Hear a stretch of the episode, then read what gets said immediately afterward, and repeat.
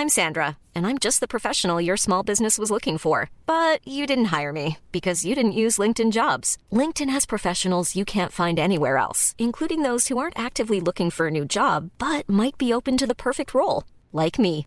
In a given month, over 70% of LinkedIn users don't visit other leading job sites. So if you're not looking on LinkedIn, you'll miss out on great candidates like Sandra. Start hiring professionals like a professional. Post your free job on linkedin.com/people today.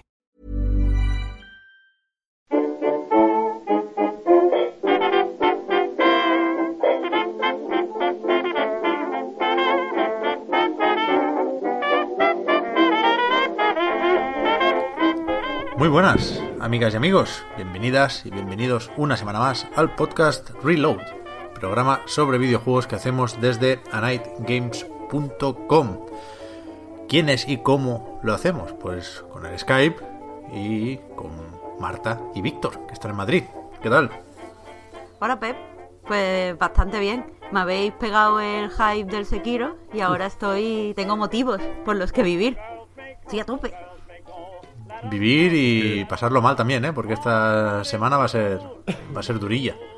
No, no, pero a mí me gusta eso de estar como a la espera, como uy, uy, uy, uy, que ya mismo, no sé qué, voy a ver imágenes, que, que a tope. Y además está como está todo el mundo igual, pues me siento como muy integrada. Siempre como en los juegos indie nunca hay este sentimiento. Ayer me pasó el, el amigo Javier Moya un streaming de Famitsu, que estaban ahí jugando en directo y lo típico que nos metimos un rato, vimos la chapa de media hora larga de japoneses hablando y cuando empezaron a jugar dijimos, uy, no, no, quita, quita, spoiler, spoiler. Oh, pues yo sí he visto cosillas, ¿eh? O sea, yo el principio lo tengo ya memorizado casi. ¿Tú cómo lo tienes, Víctor? Estoy- Tú estás con el, con el con el calzado oficial de Sekiro, ya lo hablamos. Yo estoy ya con el calzado oficial con coletilla. De coletilla samurai. Y. Y. Y muy mal con la incertidumbre. Es que no sé, tengo como una. O sea, mi problema es que quiero ver cosas. Quiero. eh, lo- los media blackouts para mí son. Siempre han sido como irrelevantes, como me da igual, ¿no? No pasa nada por ver una pantalla. Pero luego como que veo 20 segundos de vídeo y ya es como, "Uf, no, no, no, me da el agobio porque no puedo, no puedo, en en plan quiero mirar a la izquierda y el tío va para la derecha, ¿no? Y es como, "Me cago en la mar". como que me da el, el mini agobio. Entonces esto muy mal, pero una semana, ¿eh? Una semana. Sí, sí, Estamos es que- grabando día 15 de marzo. Mm, A estas horas la semana que viene va a estar grabando Perry. Ya, a ver qué hacemos con eso, ¿eh? O grabamos sin Sekiro, o grabamos antes para poder jugar, o esperamos un poco y hablamos de Sekiro. Ya veremos, ya, ya lo iremos Hay planes. ¿eh? Hay planes de todos modos. Por eso, no por quiero eso. yo Bueno, no y quiero yo planes- desvelar nada. Claro, no desveles, pero di que la gente se puede hipear un poco también con eso. Sí, sí, sí. Va a haber. Va a haber choque de espadas. Uf. Es un poco lo que toca. Pues a ver, hasta que llega el Sekiro, es que tenemos muchas cosas pendientes. Tú, Víctor, me decías que tienes fe de ratas y no sé si son algunas relacionadas con actualizaciones de temas que arrastramos de semanas anteriores, pero bueno, a ver, tú dirás, es que hay muchas cosas. ¿eh? Literalmente, eh, todas son de temas de semanas anteriores. Y literalmente son todas de Tetris. Que es eh, mi único tema de conversación ahora mismo. Eh, por un lado, lo más importante quizá, es que eh, movido por por la por los delirios de grandeza, vaya, digámoslo, ¿no? Hablemos claro. Me dejé llevar por la vanidad. Eh, cometí pecado de vanidad, por así decirlo. Y eh, la información de que soy el cuarto mejor de España de- en Tetris Effect se derrumbó. Cual castillo de naipes. Muy rápido, además. No, no, no pasó ni, ni 20 minutos y ya estaba todo el mundo desmintiéndolo. Eh, sigo, estoy en el top 10, que honestamente para mí ya me vale. Eh, pero, eh, digamos que he decidido tomarme esta, este revés de la vida eh, con filosofía y eh, he estado toda la semana dedicando aproximadamente 45 minutos, una hora al día a Tetris Effect para pues para entrenar, ¿no? Y para llegar a ser el mejor. Eh, haciendo mía haciendo mío el espíritu del opening de Oliver y Benji. Eh, allá voy con el- la, pieza L en los pies. Y, y ninguno me podrá detener, eso es un hecho. Eh, y ahí estoy, poco a poco, poco a poco. Luego, otra actualización, Tetris Related. Eh, el campeonato mundial de Tetris 99 eh, ya ocurrió este fin de semana. Eh, las Olimpiadas de, de Tetris no- eh, 99, podríamos llamarlo. Eh, como, como estaba claro, aquello fue la selva, no había piedad, no había reparos en, en aplastar a los demás. Si normalmente Tetris 99 es un juego eh, donde la gente es estricta, ¿no? Y, y- y- y competitiva, pero más o menos de buen rollo. eh, no hacía falta chat de voz en Tetris 99 el fin de semana para saber que te estaban llamando hijo de puta. es lo que quiero decir. Se notaba la violencia eh, a través de los botones. El HD Rumble eh, funcionaba únicamente para transmitirte agresión.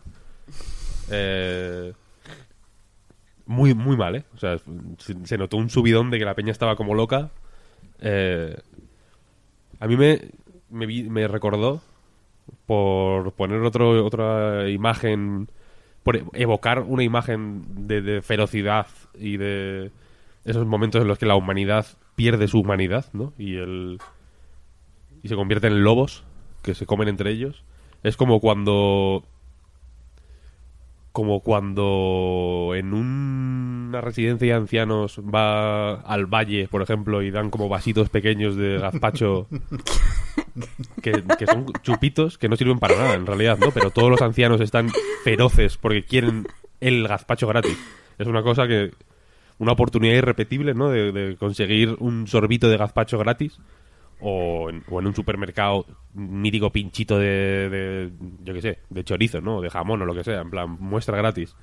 Que van todos com- como, como llenas, realmente. Fue igual. Fue una cosa, la gente quería sus 9,99 euros o 999 eh, golden points y, y lucharon por ello. Lucharon, debo decir. Eh, al contrario que en Estados Unidos, que sí que el número de partidas que ganabas estaba relacionado directamente con tus posibilidades de alzarte en- como ga- ganador de estos Golden Points, en Europa con ganar una ya valía. Y, luego podías ganar 100 más y daba lo mismo, ¿no? El- lo importante era conseguir la chapita que te dan como de Tetris, Tetris Maximus, o no sé, no cómo, cómo lo llamaron. Y yo gané tres o cuatro durante todo el fin de. Y jugué mucho, quiero decir. O sea, no fue en plan jugué cinco y gané cuatro. Jugué un montón y me, y me reventaron en, en la mayoría. Eh, y no gané. Nada. No gané nada. Nintendo me ha. Supongo que como, como castigo, digamos, por haber. eh, por haber destapado ciertos trapos sucios internos de la compañía. Haber iniciado cierto hashtag muy destructivo. por claro efectivamente por convertir en viral eh, y por hacer que dé la vuelta al mundo cierto hashtag que no les deja en muy buen lugar vamos a decir eh, han decidido evidentemente mandarme un mensaje de te queremos silenciar pero conmigo no funciona el miedo voy a decirlo. Conmigo el miedo no funciona. Y y voy a seguir denunciando el HD Rumblegate. Y voy a, y cuando y cuando más Kirby en el reino de los hilos desaparezca y lo sustituyan por eh, Kirby's Extra Epic Jam, lo voy a seguir denunciando, Nintendo.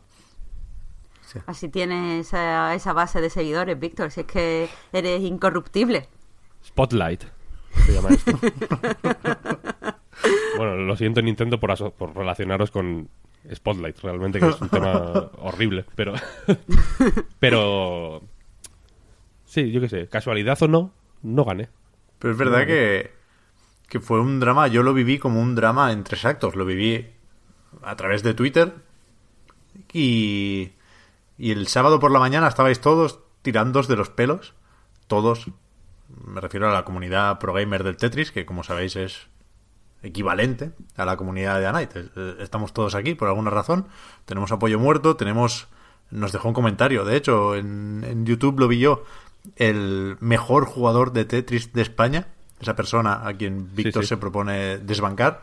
Y, y estabais todos flipando con efectivamente el, el subidón de, de nivel, lo, lo caro que se había vuelto ganar una partida del Battle Royale de Tetris. Y bueno, el sábado por la tarde ya fuisteis ganando las primeras, la cosa se relajó. Y eh, fue ayer, ¿no? Se dijo ayer, lo de ayer jueves, lo de los premiados y los, los que os quedasteis con las ganas. Sí, sí. O sea, yo, yo creo que no es que la cosa se terrible. relajara, porque realmente el nivel fue muy alto en todo el fin de semana. Eh, o sea, de hecho, la partida que gané, la primera partida que gané, que creo que fue el sábado por la mañana, eh, me iba el corazón a mil. O sea, pero que, que prácticamente me da un parraque ahí, ¿eh? Jugando al Tetris. Fue increíble. Porque aparte, el momento en el que me vi con otra persona, o sea, evidentemente yo estaba ahí como concentrado a muerte en el Tetris, y no me había fijado cuánta gente queda. Porque cuando quedan solo dos, creo que no te avisa. Creo que solo te avisa cuando quedan cuando quedan 10 o cuando quedan 5. No me acuerdo exactamente cuáles son los cartelitos que te salen, vaya.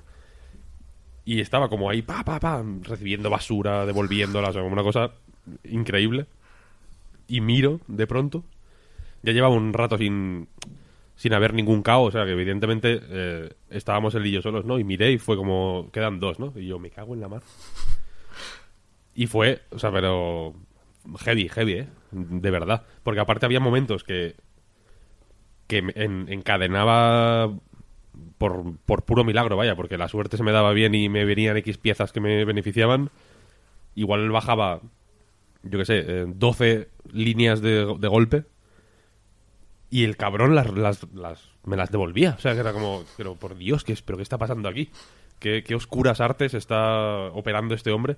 Y al final estaba con una torre hasta casi arriba del todo y empecé a, también, otro momento de suerte de li- liberarme de golpe de un montón de líneas y, y fue como "Ah, de esto no se puede librar y efectivamente le hice KO y me alcé con la victoria. Pero fue increíble realmente. O sea y, y es que o sea yo ni, ni lo disfruté quiero decir. Em, fue una fue un fin de semana que que, que, que- que- que es que ni no lo disfruté la verdad. Porque fue horrible. Había, había- había demasiado nivel. Era como no es que son 10 euros tío no relájate fúmate un porro y, me recordó a, y haciendo ya otro status update, eh, ahora mismo mi objetivo en la vida es eh, ser el primero del Tetris Effect del mundo y eh, a tal efecto estoy aprendiendo a hacer eh, la mm, estrategia más común para conseguir muchos puntos en el Tetris, que es hacer T-spins dobles a piñón que para quien no lo sepa, sepa consiste básicamente en hacer en hacer un pozo de 4 de ancho, ir metiendo Ls para que deje un hueco en forma de T. Y cuando y mientras tanto el resto de el resto de, de columnas, digamos, ir ahí apilando como puedas, eh, dejando como dos en la, en la cuarta columna del pozo, por así decirlo, tiene que haber dos eh, líneas mm, con, con, pieza, digamos, y un hueco. Dos huecos, dos huecos así. Para ir colando ahí eh, las piezas T, digamos. Haciendo T-spins, ¿no? Que es como en una zona que no encaja desde arriba, haciendo giros, clac, encajarla, ¿no? Que en el Tetris Effect, además, hace un ruido muy satisfactorio. Hace ahí como clac, como un sonido de Joy-Cons metiéndose en, en la Switch, que es muy, muy agradable. Y la cosa es que haciendo esa estrategia, o sea, haciendo T-spins dobles, que es una técnica que jugando normal, pues debe, si, si, tienes sentido de la oportunidad y sabes verlo, pues lo puedes hacer. eh, porque aparte es muy útil, porque te, digamos que dos líneas que mm, de otra manera estaban ya ahí un poco un poco muertas y que tenías que y que tendrías que digamos hacer espacio para ir eh, para luego eh, eliminarlas una a una y tal, te las pues te las ventilas fácil, ¿no? Se pueden hacer de normal, digamos, pero esta técnica que hay un montón de vídeos en YouTube y tal de Peña haciéndolo. Eh, esa técnica, eh, hacerla a propósito, digamos, lo de las, las, el pozo de cuatro columnas, bla, bla, bla, es asqueroso. Es te, te, quita, te, mata el juego, digamos. deja de ser un juego, ¿no? Y pasa a ser como una, una especie de, de, trabajo. Y es, vomitivo. No lo estoy disfrutando ni, ni un segundo. Esto, estos 45 minutos una hora que dedico al día a intentar eh, perfeccionar esta técnica, eh, los estoy sufriendo más que disfrutando. Es, es lo peor, digamos, que me ha pasado en mucho tiempo. Pero lo voy a hacer, porque quiero ser el primero. Es como, yo entiendo que los, entrenar cualquier deporte hasta cierto punto es así, ¿no? Es asqueroso en realidad, porque tienes que... Eh, tienes que entrenar. Eh, o sea, el, disfrute, digamos, es, eh, secundario. Es algo que puede estar ahí o no. Y si no está, te jodes. Pues me está pasando exactamente eso. Y el fin de semana de Tetris 99 fue eso. Fue como, no, no sé, no quiero jugar porque no me, lo estoy, no me lo estoy pasando bien. Me están amargando la puta existencia. Esta, esta gente voraz que quiere sus 9.99. Eh, y aún así lo hice. Aún así lo hice. Pero te puede. Realmente el Tetris te puede, ¿eh? ¿Eh? Que te puede el Tetris, esto es una obsesión. Sí, sí, sí. o sea, me encanta, me encanta. Y, pero. Y me encanta lo suficiente. Y me está resultando, aparte de asqueroso, muy interesante. Eh, o sea, que os digo de verdad que no, lo estoy disfrutando nada. Es. Eh, es una forma de jugar que me está quitando todo el gozo que, que yo podía recibir de Tetris Aparte me pongo siempre en las pantallas más sosas para que no me distraiga ni la música. Es una, es una movida de, de, que estoy matando el juego. Es lo estoy dejando vacío de, de cualquier chispa que podía tener. Y, y lo voy a hacer. Y lo voy a hacer. es que lo voy a hacer. No, no, está bien. Yo, Es que me viene siempre a la cabeza cuando hablas de Tetris. Yo no puedo evitar pensar en, en, en Pajitnov, en su creador porque es un tío bastante entrañable que además estuvo tú viniste en, unas yo lo conocí en unas charlas que hizo en la Universidad Autónoma de Barcelona. Y y lo, no sé, lo tengo muy presente. Es un señor cuya cara recuerdo muy bien que es algo que no me pasa con otros y me lo imagino pues eso siendo consciente de que ha creado un, monstruo no puede ser. Primero Wetrix y, ahora esto sabes no déjame en paz. Yo le, le veo yo le veo y le doy un beso ¿Vosotros qué tal el fin de? Mucho menos interesante, desde luego. No he, no he estado ahí en la alta competición de la. Yo qué sé, en la cima del videojuego. He estado jugando normal. Yo me proponía convertirme en un pro gamer del Devil May Cry 5. Y en realidad no he jugado ni un, ni un momento, vaya, porque no, no he podido, no he tenido tiempo. Pero sí estoy un poco desmotivado, ¿eh? Porque los... todo el mundo hace GIFs molones que, hasta, hasta, hace poco parecía algo muy exclusivo, algo muy al alcance de, unos pocos elegidos. Y ahora todo el mundo o hace unos combos aéreos ahí, lo del sombrero de Dante ha calado, y ahora ya todo el mundo lo usa, y a mí no me gusta especialmente. Se me, se me está escapando entre los dedos de mi 5. Lo tenía ahí bien cogido y yo... A ver, a ver si me pongo, que viene el Palacio Sangriento ya en el 1 de abril. Mm. Sí, sí, es verdad, es verdad. Estoy. anunciado como muy de tapadillo, ¿no? Sí, sí. Te estoy dándole vueltas. Es una idea que, me viene y se me va. A lo de sacarme el platino. Porque es verdad que hay el nivel de dificultad, ese infierno o infierno, que suena especialmente complicado. Y, y, y, temo, eso no sé si lo he contado, me da miedo poder ir haciendo con cierto esfuerzo y toparme con la barrera definitiva justo al final del juego. ¿Sabes? El, A base de intentarlo, de repetir y repetir y repetir, me puedo llegar a imaginar pasar todo el juego excepto el combate final. Y me jodería mucho darme cuenta de eso en ese momento. Pero bueno. A mí se me hizo cuesta arriba a nivel de dificultad. Eh, la misión 11. Hmm. Una de las primeras contantes, sí. Sí, es como la segunda contante, el jefe es como un bigardo ahí con, con escudo y tal, como un caballero, digamos. No me sé ningún nombre, eh, lo, perdón. Eh, y, hasta ese momento había hecho en, en Esparda eh, todo era o S o como mínimo A. Y en esa, en esa saqué C. ¿Qué dices? Porque el, porque el jefe me. O sea, me, mm, me quedé loco. O sea, es como, no, no, no, demasiado difícil. O sea, ahí, me bloqueé. En plan, si esto es así, el final no, no me lo quiero esperar. No, no voy a poder. Y ahora estoy. Hoy empiezo. Creo que lo dejé ayer en la 16 o en la 17. Así que si se da bien la tarde me lo pasaré hoy. Again. Así que... Yo estoy encantado, la verdad. Cada vez me gusta más. Sí, sí, sí. Yo estoy, estoy pasando muy mal esta, esta semana sin jugarlo. Tengo muchas ganas de pillarlo a ver este fin de si puedo. Bueno, vamos a empezar con, con noticias, porque ha habido unas pocas. Decíamos en el último programa que todavía no llega la GDC, aunque parece que tenemos más o menos claro qué esperar la semana que viene, ¿no? El, plato fuerte parece esa presentación de Google, que ahora tiene a Jade Raymond, que enseñará algo relacionado con streaming de juegos. Yo creo que será el, tema gordo, ya digo, del próximo programa, junto al Sekiro, si todo va bien. Pero esta semana también ha habido unas cuantas cosillas. que ¿Qué proponéis? ¿Qué os apetece comentar? Me empieza tú si quieres. Pues yo mismo, yo tenía aquí apuntado.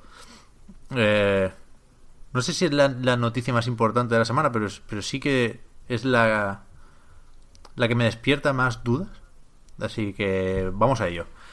En el Inside Xbox de esta semana, de este mes, la, la gran noticia, el titular fue que Halo The Master Chief Collection saldrá para PC, tanto en la Microsoft Store como en Steam que esto es igual lo más sorprendente dentro de, esta noticia, y lo, lo irán sacando por partes. Decían en 343 Industries que empezarán con Halo Reach, la precuela que de hecho no formaba parte hasta ahora de este recopilatorio y que lo añaden en PC y también en Xbox One, claro.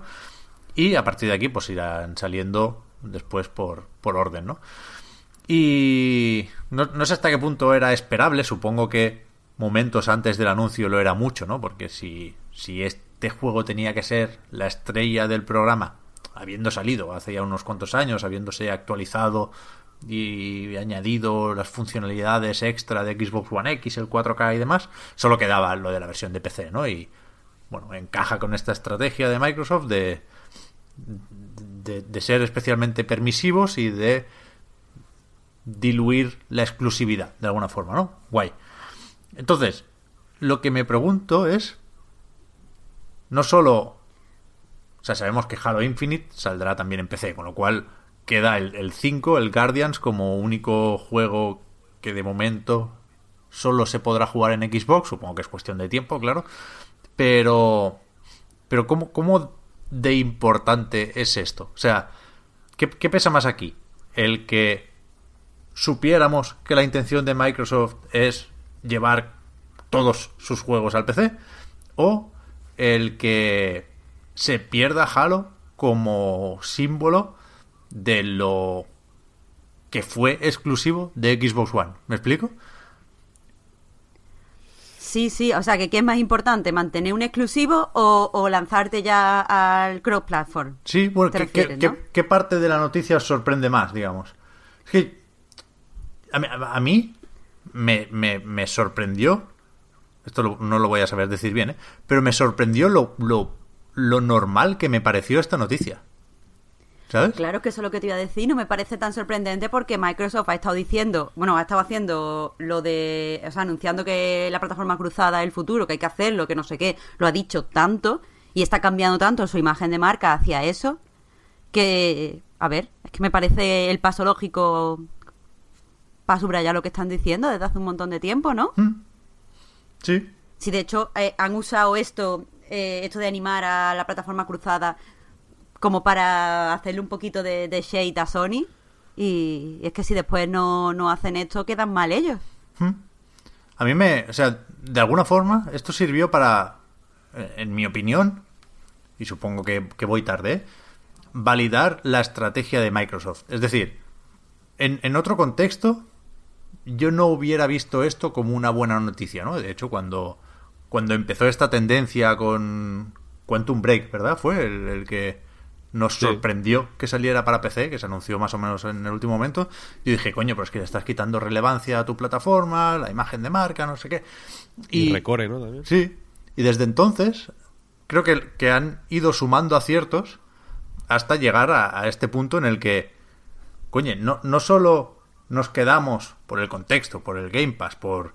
Ahora han, unificado una serie de herramientas también. Hay como un pack. Llega, llega Xbox Live para todos a iOS y Android de momento. Veremos qué pasa con Switch. Pero han sabido envolver todo esto con, tantos aciertos y encima Halo en Steam, ¿no? Ni siquiera esperan rascar eh, usuarios en, Microsoft Store que, que, me, que, me, quedo solo con lo positivo. Se me ha olvidado lo, lo, lo potencialmente negativo de todo esto. Así que chapó. No sé cómo de importante será el lanzamiento. No sé, no sé cuántos millones de jugadores eh, siguen teniendo ganas de jugar a Halo 3, por ejemplo, ¿no? Por, por, decir el que seguramente es considerado por muchos el mejor de la saga y, uno al que se le tenía muchas ganas desde hace mucho tiempo en PC, ¿no? ¿Cuánta gente ha guardado durante todos estos años las ganas de jugar a Halo 3 sin comprárselo en, en One, por ejemplo? Pero, pero es tocho, vaya, que, que Halo, toda la saga llegue al PC, y había algunos, pero, pero es tocha la noticia. claro, es que eso a mí, Halo me importa poquísimo, me importa poquísimo. Eh, pero, pero es que Microsoft lleva dos años que está agresivamente cambiando todo lo que ha hecho anteriormente, porque Microsoft sí que ha fomentado mucho eso de exclusivo, de solo aquí en Xbox, los jugadores de Xbox somos así y somos diferentes de estos jugadores. No sé si sabía a lo que me refiero. Esta, esta guerra tonta de, y esta, esta competitividad que se asociaba a su marca y ahora creo que lo que está haciendo en todos los sentidos, no solo en, en, plataforma cruzada, en todos los sentidos es jugamos juntos porque es más divertido así, porque aquí estamos para pasarlo bien y ahora además podemos jugar en cualquier lado y todo lo hacemos mm, todos los jugadores juntos. No sé si es que no sé si me estoy explicando bien, pero que creo que es algo que está haciendo transversal a la marca. Y lo está haciendo además con mucha agresividad. ha cambiado totalmente la imagen de marca, o sea, en, en muchos estamentos. A mí me sorprende hasta qué punto en, foros de videojuegos se menciona el, libro de Satya Nadella, ¿no? Como, para hablar de la Xbox. O sea, que realmente ha cambiado la marca, totalmente. Pero es que yo, yo lo que veo es que ahora los fans de Xbox, o sea, encuentro a los fans de Xbox desfasados con respecto a la imagen de marca que da Microsoft. O sea, se han quedado como estancados en la imagen que querían como es normal también, por otro lado, que querían proyectar hace cinco años y ahora los veo que no, no cuadran con lo que quiere hacer ahora, ahora Microsoft, esta estrategia tan friendly y tan abierta y tan, no sé, familiar en cierto sentido. O sea, yo creo que a, Microsoft, que efectivamente la figura del Xboxer, digamos, era mucho más clara que la del Sonyer, por así decirlo, que era algo un poco más difuso, eh, le ha hecho falta estar, digamos, eh, un poco de capa caída hmm. para, para apostar fortísimo por esta estrategia. Que a mí, en, a mí en, última instancia me parece positivo, efectivamente. Hmm. Y me parece algo que, que ocurrirá. Porque si. O sea, que ocurrirá en general. Porque si aunque, aunque pueda sonar descabellado, eh, y, si queréis pasamos ya a otra de las noticias de la semana, eh, yo no veo tan imposible que Halo, por ejemplo, eh, esté en algún momento en PlayStation Now. O por hacer, por no hacer únicamente, o sea, por no exponer únicamente esa vía que que un Uncharted esté, o The Last of Us, o el, que sea, en, eh, en Xcloud, o, o como se acabe llamando la, el servicio de streaming de, de Xbox. Porque efectivamente esta semana otra de las movidas que ha, de las movidas ¿no? que ha ocurrido es que PlayStation Now eh, se ha estrenado oficialmente en, en, España después de pues después de un tiempo en Estados Unidos y otro tiempo en algunas partes de Europa y una pequeña prueba aquí en, en, España y en Italia y no sé qué otros países que también se estrenó esta semana. Y, y yo lo he estado probando y la verdad es que me, resulta muy interesante el tema. Eh, y me parece eh, sospechosamente apropiado que PlayStation Now, digamos que termine su, su proceso de, implantación. Porque si, si faltan regiones donde no se ha estrenado todavía, no son tantas, por así decirlo. Eh, justo, o sea, que acabe este, esta implantación justo en la semana en la que la GDC parece que va a estar eh, marcadísima por el streaming, en realidad, ¿no? Mm. Porque está efectivamente Google con sus paranoias. Eh, el Xcloud, de hecho, ya hubo una. la demo está rara, en mi opinión. ¿La, visteis? Nos, nos podemos parar un momentín aquí, si quieres, porque no, no, no todo fueron flos y violas, como decimos en catalán, en ese Inside de Xbox. Yo lo del Xcloud lo vi muy preocupante. ¿eh? A ver, yo lo vi muy falso, en realidad, mm, más que preocupante. Yo lo comentaba ayer con Enrique. Yo, yo empecé pensando que era un vídeo, ¿no? Y, que la presentadora intentaba sincronizar sus movimientos con lo que sucedía en el vídeo. Y, y volviéndolo a ver, acabé pensando que había un lag increíble. Vaya. Porque había cosas raras. Yo estoy obsesionado con el velocímetro. Que, jugaba de una forma muy rara, dándole toquecitos al gatillo. Y realmente el, el velocímetro subía y bajaba. Me, me, sorprendería mucho que lo hubieran coreografiado así. Sí que fue una, una, demostración muy poco demostrativa. Fue un pequeño desastre, si me preguntáis a mí. Sí, sí, sí, muy confusa. Y la cuestión, y, esa confusión yo creo que es uno de los problemas que a los que va a tener que hacer frente el streaming en general. Hmm. Porque habiendo probado PlayStation Now eh, estos días, eh, es mucho más simple que todo eso, ¿no? O sea, como que no hay... La... Yo creo que de alguna forma la... el discurso debería ir orientado a a recalcar sobre todo la sencillez y, la, y lo simple que es, en el sentido de que mm, sé evidentemente que no es eh, rocket science, vaya, pero en el Game Pass pues ya tienes que descargar el juego. Hay una serie de pasos intermedios, digamos, más tradicionales. Eh, que en el PlayStation Now, e imagino que, en Xcloud eh, también, en, en, general en estos servicios de streaming, eh, desaparecen. Aparecen otras complicaciones propias, ya vamos a hablar de eso ahora. pero, la, pero yo creo que la clave debería ser transmitir que si ves, que tú ves la carátula de un juego, le das a la X y está rulando, vaya, que no hay, ¿no? Como que, que se elimina cualquier tipo de fricciones que pueda haber eh, en jugando normal, entre comillas. Como puede ser el espacio de, del, en el disco duro, eh, que, la, que haya incompatibilidad con algún DLC, bla, bla, bla, bla. Eh, y como decías, al mismo tiempo entran otra serie de, complicaciones y de engorros que no sé, que, que creo que son solventables, pero que de momento la verdad es que en PlayStation Now se ven explícitamente, como por ejemplo las colas, que ayer me preguntabas o antes de ayer si había, si, lo de las colas, tal, no sé qué. Que yo no lo había visto hasta entonces, pero cuando me lo dijiste, eh, pensé, bueno, voy a probar un juego de los que están en la lista de populares, que supongo que son los que más se están jugando. Y efectivamente me... Con el Need for Speed Rivals, nada menos. Eh, tuve había una cola de 12 personas. Yo esto cuando lo vi no, no, no me lo quería creer, porque me parece absolutamente inaceptable, vaya. Y me parece lo bastante escandaloso como para que si pasara en otras muchas regiones que tienen PlayStation Now desde hace tiempo, nos hubiéramos enterado. Yo, yo no sabía. No, no sé si pasó en Francia o en Estados Unidos o, qué. Si es algo que, que, se le presupone al servicio. Pero me parece inaceptable totalmente que tengas que hacer cola. Es que de chalao. Es que es. Y sobre todo, ya digo que en general. Eh, mm, en, pues yo que sé, estuve ayer, por ejemplo, estuve jugando un buen rato al Rage de Play 3. que juegazo, por cierto. Eh, y, lo más agradable de...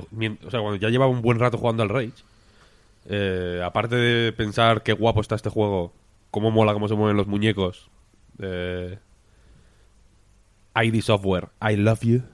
Eh, cuando llevaba un rato jugando, de pronto pensé, joder, es que no, es que ha sido así de fácil, ¿no? O sea, he visto el Rage, le he dado y funcionando. No ha habido que hacer nada, ¿no? No ha habido... Eh, no he tenido que preocuparme. Y cuando digo preocuparme me refiero a, ni siquiera tenerlo en mente absolutamente en nada, ¿no? Como que todo iba como bien, ¿no? Como la seda, guay. El juego lo iba, pues evidentemente había un poco de lag. Precisamente quise probar eh, Rage para ver cómo cómo era un juego pues que en Rage en su día, aunque los gráficos tenían tuvieron que hacer ciertas concesiones para para conseguir el objetivo principal, que eran los 60 frames, las texturas en algunos momentos son un poco mierdosas, la resolución hace cosas raras. Ya las hacía en Play 3 normal, quiero decir. Eh, porque Play 3 eh, era... o sea, siempre son como las peores versiones de los juegos, porque la verdad es que en, en muchos se notaba la diferencia entre la versión de 360 y la de Play 3. En Rage es bastante clara. Y quería probar un juego que, ya digo, que el objetivo fuera 60 frames eh, a toda costa, para ver cómo iba de, input lag, como si se mm. notaba realmente eh, en, la experiencia de juego, digamos, más que en los gráficos, en, la, en, el, en el manejo, por así decirlo. Porque estuve jugando también, por ejemplo, a Bloodborne, eh, pero como Bloodborne, Bloodborne ya va como a, a 30 un poco cojos, ¿no? Tampoco sentí que lo estuviera notando mucho. Y sí que se nota, eh, pero la verdad es que se nota menos de lo que yo esperaba. O sea, esperaba que fuera mucho más catastrófico. Eh, y, y, no es tanto así, la verdad. En Bloodborne, por ejemplo, me encontré con otro problema eh, que entiendo que es único de PlayStation Now, que es que eh, yo tengo Bloodborne también, evidentemente, eh, porque es el mejor juego de la historia, ¿no? Estoy metiendo aquí como credenciales gamer. Es la hostia, me lo he pasado dos veces. Y, y, tengo el DLC. Y ahí como que se chifló un poco. Porque me... No sé exactamente cómo tuve que hacer. Ah, hice lo de... Para probarlo también lo de mover la partida guardada de PlayStation Plus a PlayStation Now. O sea, las partidas que tienes guardadas en la nube, si quieres continuar con la partida que tienes en el juego físico, por así decirlo, o si, hay un juego que tienes físico y lo que lo tienes desinstalado, puedes coger la partida que tienes en la nube, pasarla a PlayStation Now y, y seguir desde ahí, ¿no? y luego incluso puedes devolverla a PlayStation Plus para, para si te reinstalas el juego físico, digamos, continuar ahí. O sea que puedes copiar y pegar las partidas guardadas con relativa facilidad de un lado a otro, ¿no? Y la cosa es que eh, en el caso de Bloodborne en concreto, digo, bueno, pues voy a probar. Así aparte me, me, me evito el rato del principio, ¿no? Puedo empezar en una zona más avanzada, etcétera, etcétera. Y se volvió medio majareta con la con el DLC. Porque no... O sea, no me dejaba ni iniciar una partida sin DLC, porque la pantalla ya de, de título, cuando daba a jugar... O sea, justo después de lo de jugar eh, online o jugar offline, ahí, ahí se, se trababa. Era como, no, no, uff, aquí hay un... Las, todas las partidas guardadas tienen DLC, tal, no sé qué, no se puede hacer nada, tal y tuve que borrar la partida guardada de PlayStation Now y empezar una nueva, etcétera, etcétera. Entiendo que es un problema mínimo, ¿no? Y que mucha gente eh, no experimentará y que yo mismo no voy a experimentar en, un montón de juegos que no tengo ni DLC ni partidas guardadas. Pero que O sea, me pareció curioso que se, que se crearan eh, este tipo de nuevos problemas que, que ya digo que, que, que van en contra de la de lo que yo creo que debería ser el, la filosofía y el objetivo principal de PlayStation Now, que es eh, dejar claro que la cosa es inmediatez. Es eh, pilla el juego y juego a la hora. Lo de las colas es mucho más preocupante, evidentemente. Y sobre todo es preocupante porque ocurre solo con los juegos populares. Y en ese sentido, pues si yo quiero jugar al puto Ape 2, pues evidentemente no voy a tener problemas. Pero entiendo que la mayoría de la peña va a querer jugar al Mortal Kombat 10, ¿no? Que es el juego más... El juego más... Mm, que está como el más destacado, digamos. Y si es precisamente en ese donde hay colas, eh, va a ser eh, regulín, ¿no? Pero una, cosa, Víctor, yo PlayStation Now probé la beta y ahí no había colas y, creo que estuve hablando aquí ya de, mi experiencia con Red Dead Redemption y, y si no es así, luego lo comento rápido, ¿eh? Pero para estar todos en la misma página, que yo tengo dudas todavía con, esto y me parece que dice poco bueno sobre el servicio, ¿eh? creo que es que, te genera dudas constantes. Aquí la idea es que hay dos cosas que se pueden hacer con PlayStation Now. Jugar vía streaming, que es la única opción de hecho con los juegos de PlayStation 3, por ejemplo, y la única opción, por supuesto, que, existe para la aplicación desde el PC. PlayStation Now también se puede bajar en un PC. Y con juegos de PlayStation 4, algunos te los puedes bajar como si fuera esto el Game Pass, ¿no? Y los ejecutas en local y ahí no hay ninguno de estos problemas. O los puedes ejecutar también vía streaming. Entonces entiendo que algunos juegos te permiten una cosa u otra, otros solo te permiten streaming. ¿No? En, el Bloodborne, ¿por qué lo jugaste ahí por streaming? en el Bloodborne, ¿te salían las dos opciones o qué?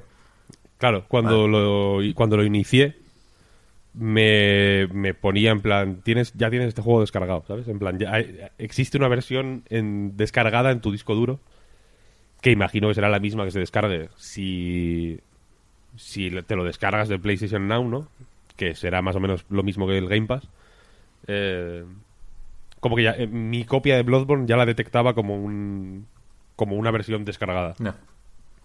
y, y probé la de PlayStation Now pues para ver cómo iba, básicamente, ¿no? No voy a jugar al Bloodborne que ya tengo. Pero eh, con los de Play 3 en concreto, igual es donde más eh, peliaguda es la cosa, ¿no? En, realidad, porque porque efectivamente ahí solo se puede con streaming. Que también te digo que o sea, yo creo que lo, interesante ahora mismo es eh, para mí al menos, forzar el streaming. O sea, ir siempre al streaming por encima de cualquier otra cosa para ver hasta qué punto va... Es, es utilizable. Sí, coño, para curiosear, sí, como, como hecho noticioso, sí, pero como usuario, si se puede, mucho mejor descargarlo, ¿no? Si te da la fibra. Mm, sí, sí, total, total. Pero... Eh, o sea, yo no sé, eh, aquí tienen un lío de comunicación, yo creo, para, enfocarse a, a, dos tipos de público. Porque a mí personalmente no me extrañaría que en un futuro el disco duro fuera se le quitara importancia en el sentido de que ahora mismo eh, ahora mismo los juegos ocupan muchísimo por ejemplo, el Red Dead Redemption 2 ahora mismo me, ocupa 120 gigas. Y, y habrá un, y como Red Dead Redemption 2, yo que sé, el, Battlefield 4, antes de desinstalarlo, me ocupaba una barbaridad, no sé si 98 gigas mm, o, 90 gigas. O sea, que los, que los juegos son muy tochos ahora mismo. Sí, sí. Y meter discos duros suficientemente grandes como para que tengas una biblioteca de juegos grande descargada es muy jodido. Entonces, el, el, O sea, en el sentido de que, que, vas a meter 10 teras a, una, a la Play 5. Ya, ya, no, no. Está, está claro que, tenemos un problema de espacio y que lo, lo, lo atractivo de el escenario óptimo en la nube es, es evidente. Pero también te digo que me sorprende, Víctor, con, lo purista que eres tú, que, has empezado hablando del Tetris durante un cuarto de hora, que no, que no empezaras diciendo que, esto no, no mola. O sea, no, entiendo que, que puede haber una lectura optimista en PlayStation Now. ¿eh? Entiendo que cuando ejecutas un juego, ya digo, yo me puse el Red Dead Redemption, el 1 de Play 3, para, para probar el streaming y coño, funcionaba. Entiendo que, que, hay, que uno de los titulares es funciona. Ya veremos cómo, pero funciona. Pero después, ¿no notas que claramente no es lo mismo? Con el Rage, por ejemplo, ¿no, no, te podía esa sensación? Aquí está la cuestión. Here is the thing. eh, por ejemplo, eh, yo, yo conozco Peña que no puede ver películas en Movistar Plus porque se ven como la mierda. Es una cosa que les... esto es un hecho de la vida. A mí me importa menos y me las trago igual y me la suda un poco. Eh, pero hay mucha peña que conozco, puristas de, la imagen, de, que, que no pueden, simplemente. Que se estomagan. Es una cosa de que les da asco físico. Eh, ¿Qué pasa con PlayStation Now? Que efectivamente no da. Entonces, eh, si tampoco se resuelve el tema del espacio, de alguna manera, yo creo que para una gran cantidad de del público normal, entre comillas, de videojuegos, no le va a dar. Porque, porque no da, realmente. Eh, ya no solo a nivel de, de imagen, que, que creo que es un poco más digerible, en el sentido de que ya tenemos tragaderas amplias para defectos de la imagen que, que yo jugando a, muchas cosas de PlayStation Now, también he pensado que igual no deberíamos tenerla, ¿no? Porque eh, una de las una de las realidades del videojuego es que es un medio visual y, y, creo que uno de los motivos por los que PlayStation Now o servicios de este tipo, de este tipo pueden cuajar es porque nos la suda un poco eh, la, la, pulcritud de la imagen y cómo, y cómo se ve y, y, y en fin, la, parte artística del videojuego, ¿no? Pero luego a nivel de, de, de, experiencia táctil, de cómo se representa lo que haces en el mando en la pantalla, da regular, da regular. Mm, da mejor en algunos casos que en otros, quiero decir. Entonces, eh,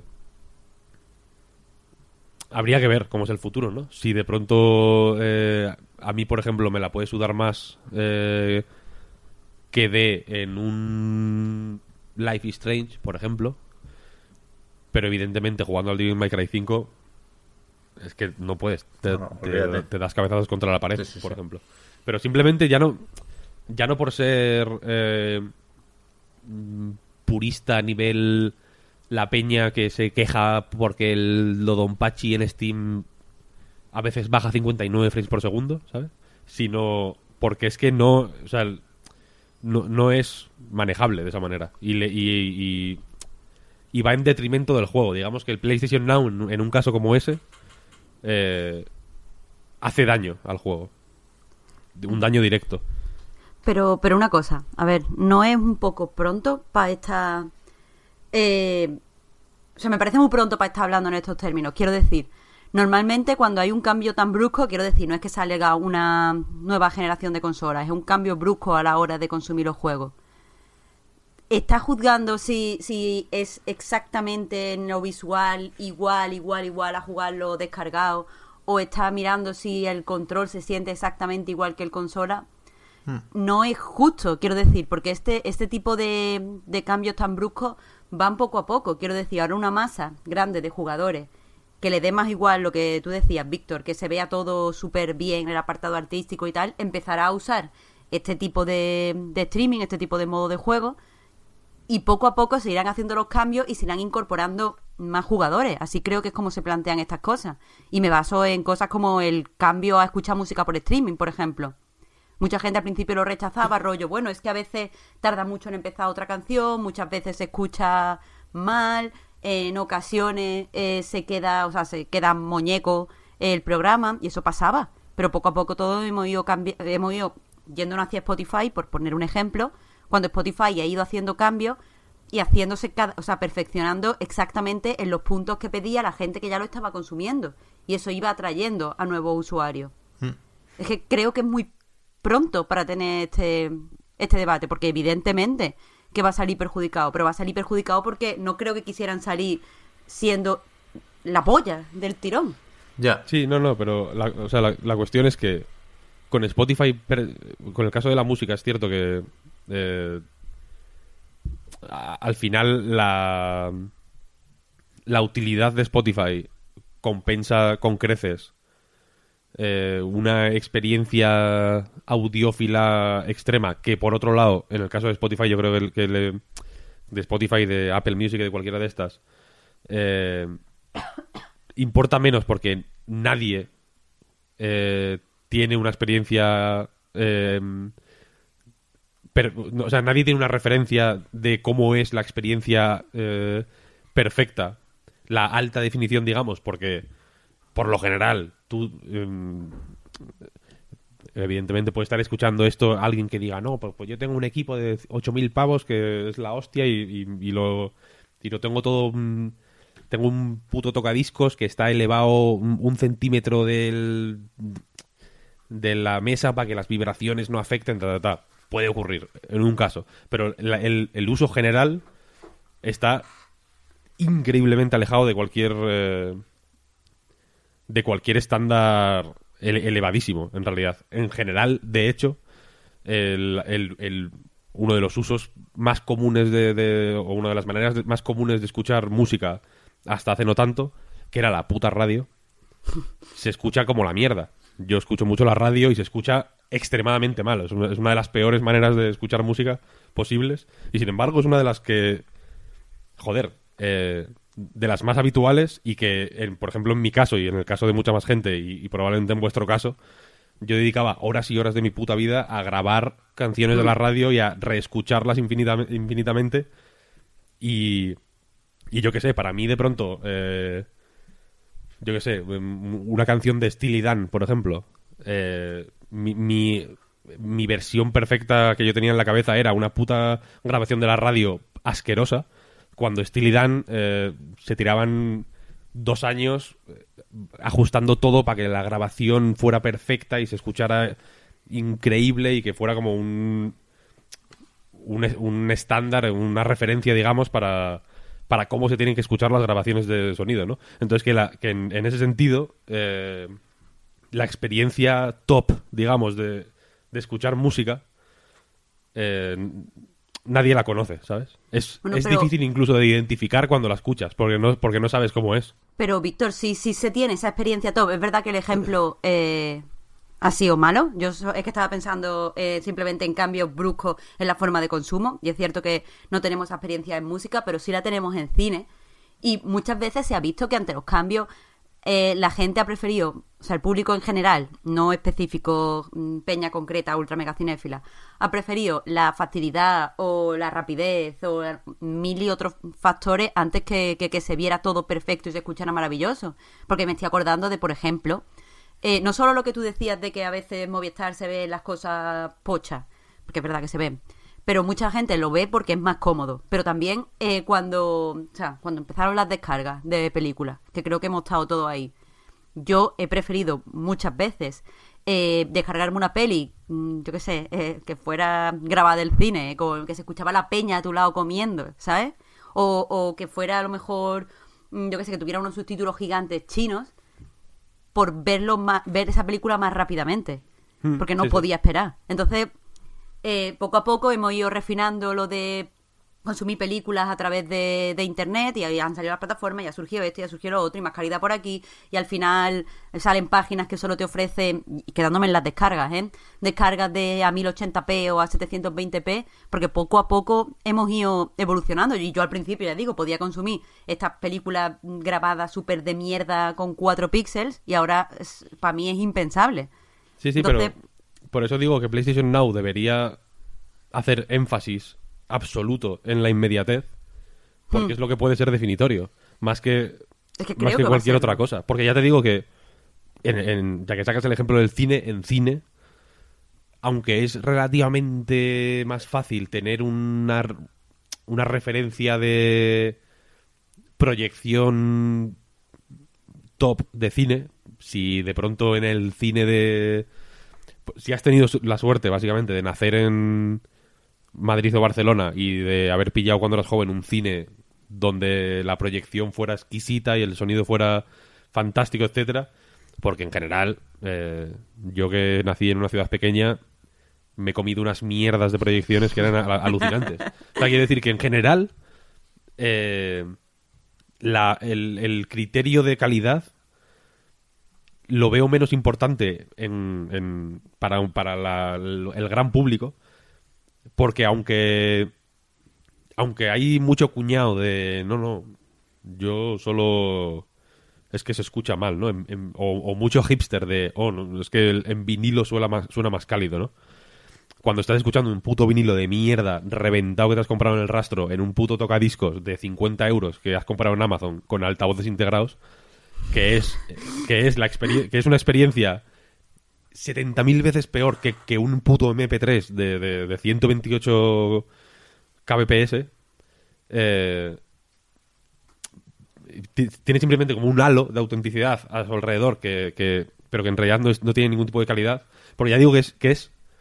O sea, yo creo que llegado a cierto punto, todo lo que se puede mejorar hacia arriba de calidad, que, que, que en el caso de la música o del cine, de un de un MP3 en condiciones, por ejemplo, que ya es un audio comprimido, etcétera, etcétera, hasta arriba se puede mejorar de mil maneras, es imposible de, reconocer para un para mí, por ejemplo, que no tengo el oído entrenado, no, no sé dónde, dónde ver la, la mejora.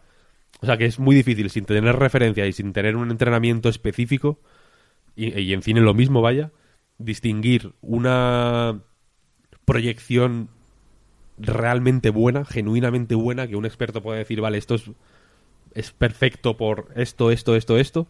Hmm. Eh, y, y, por eso, pues yo, por ejemplo, veo muchas pelis en el Movistar porque efectivamente estoy tirado en el sofá y, y yo qué sé. Y honestamente, para ver mm, Avengers Infinity War, pues me suda los cojones que se vea mal o bien. Pues es la peli que todo el mundo te pondría como ejemplo de hay que verla muy bien en el cine. o sea, ha sido justo la peli que todo el mundo te discutiría, Víctor. Me da igual, pero, pero por eso. Y a, la mayoría de la gente le da igual, ¿eh? quiero decir. Infinity War, ahora mismo no sé si está todavía en, en la más vista de Movistar Plus, pero estuvo semanas. Sí, sí, está claro. Que la gente la vio como, como animales, ¿sabes?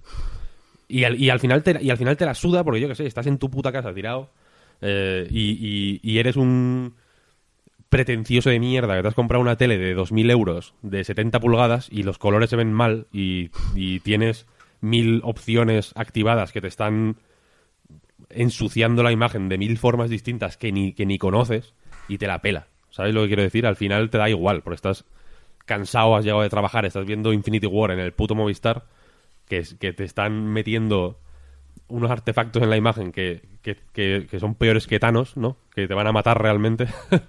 y, te, y, te, da lo mismo. Entonces, en, en, el caso concreto de PlayStation Now, eh, lo que yo creo que el mensaje tendría que ser llegas a tu puta casa, hmm. te tiras en el sofá y puedes eh, encontrar un juego que te gusta y jugarlo al instante, sin tener que pensar en pillarlo en Amazon, en meterte en la Store, en mirar si tienes dinero en la tarjeta de crédito, bla, bla, bla, bla, bla. Simplemente te sientas y lo encuentras. Y aquí entra quizá eh, mi mayor problema con PlayStation Now, que es que eh, la organización es terrible del catálogo. Hay 600 juegos y yo de verdad que habría pagado dinero para que hubiera 50 pero que supiera cuáles hay. Porque hay, hay muchos y cuando intentas filtrar por géneros o hacer búsquedas un poco más específicas, por ejemplo, me parece alucinante que no haya una sección de PlayStation 4, una de PlayStation 3 y una de PlayStation 2. Sí, sí, es un desastre. Yo quiero jugar a juegos de PlayStation 2 nada más, ¿eh? O sea, el, PlayStation Now, para mí, si, si se convierte en eh, la, la, puerta de entrada a PlayStation 2, guay, es lo que quiero, únicamente. Y no sé qué juegos de PlayStation 2 hay, tío. Creo que, de hecho, creo que hay 12 en la, así, ¿eh? En la puta sección de PlayStation 2, que hay en la portada, que es una serie de destacados, eh, está el Shadow of the Colossus de PlayStation 3. Sí, sí. Eso no es PlayStation 2, ¿sabes? Es muy difícil. Eh, yo entiendo que también querrán, de alguna forma, fundir catálogos para que al final te sude la polla estar jugando al Rage de Play 3 o al Rage 2 de Play 4, pero. Pero es muy complicado encontrar algo. Es, es muy difícil. Eh, ya digo, en este. Em, en esta imagen. Se me ha caído una guitarra, perdonad. Ah. Eh, en, esta imagen idílica del, eh, del oficinista eh, que llega a casa después de un duro día de trabajo y quiere quitarse el, marrón que le ha caído a última hora de la tarde de la mente y llega y quiere pedir una pizza y dedicar los 15 minutos que tarda en llegar la pizza o los 40 minutos que tarda en llegar la pizza a encontrar un juego que le gusta y dedicarle tres horas y tirarse a dormir y posiblemente llorar porque su vida es una mierda. Es imposible encontrar un juego que te guste, tío, porque o juegas a los más populares o estás perdido. Me gusta mucho. Porque te vuelves loco, realmente. Me gusta mucho con, los improperios, estos que has ido soltando, eh, ver el, lo que saca de ti el test pin y lo que saca de ti PlayStation Now, ¿no? Como, como nos enseña partes distintas de, de Víctor. Yo, he apuntado dos cositas aquí, una para responder a Marta y una para responder a Víctor. Y las voy a decir muy rápido porque no cada vez me doy más cuenta de que no me gusta hablar de streamings, macho. Que no, que no sobre, sobre lo que decías tú, Marta, de, de, qué debemos exigirle a PlayStation Now. Estoy de acuerdo en que no es eh, el culmen de la revolución en la nube. Está claro. De hecho, es un servicio, lo estaba buscando aquí, que se empezó a probar en beta cerrada en Estados Unidos en enero de 2014. Espérate, ¿eh? Y que venía de Gaikai, que échale unos cuantos años más. Y desde entonces no sé cuánto ha podido cambiar, pero podría intuir que no mucho. Pero también es verdad, y a partir de aquí, no te lo pierdas, eh, el añadir funcionalidades o mejorar el servicio ha consistido en pasar del streaming y permitir la descarga, ¿no? Que es un poco contradictorio, pero aquí hay una cosa que no podemos olvidar tampoco y que no hemos mencionado, que por muy prueba que sea esto, por muy ventana al futuro que pueda parecer, Sony te pide 15 pavos al mes, ¿eh? Pasado la semanita de prueba, que eso hay que tenerlo claro también, o sea, te lo están vendiendo como producto terminado, terminadísimo y, y moderadamente caro. ¿Por qué no decirlo? Sí, sí. Total, Sí, sí, bueno, eso me parece una mala estrategia de marketing, porque lo que deberían hacer es la, lo típico de la droga. Dátelo gratis durante seis meses y cuando estés súper, súper, súper acostumbrado a, usarlo, tan acostumbrado que no pueda, o sea, que la haya incorporado en tu rutina de jugar, entonces te lo cobra. Eso es... Pero mucha... droga solo vende... Droga solo vende Nintendo, es lo que hicieron con el online, literalmente. hay, muchos usuarios de PlayStation Now, ¿eh? en España no sé pero en el resto del mundo, desde luego, les ha funcionado. También, también lo tendrán en cuenta ellos. Y después, sobre lo que decías, Víctor, de, del referente de calidad, yo creo que aquí, y este es el principal problema que tiene conmigo el streaming, es que no hace falta tener o haber conocido esa situación ideal. Basta con saber que el streaming no lo es. ¿Sabes? Eso es una cuestión psicológica y a mí me afectan mucho estas mierdas, ya lo he dicho varias veces, pero, pero creo que es evidente en, el caso del streaming. Es decir, el simple hecho de saber que aquello se está ejecutando en remoto no sé dónde y te está volviendo y de vez en cuando pues puedes tener un poco de input lag o puedes tener un artefacto en la imagen, el simple hecho de saber eso te condiciona.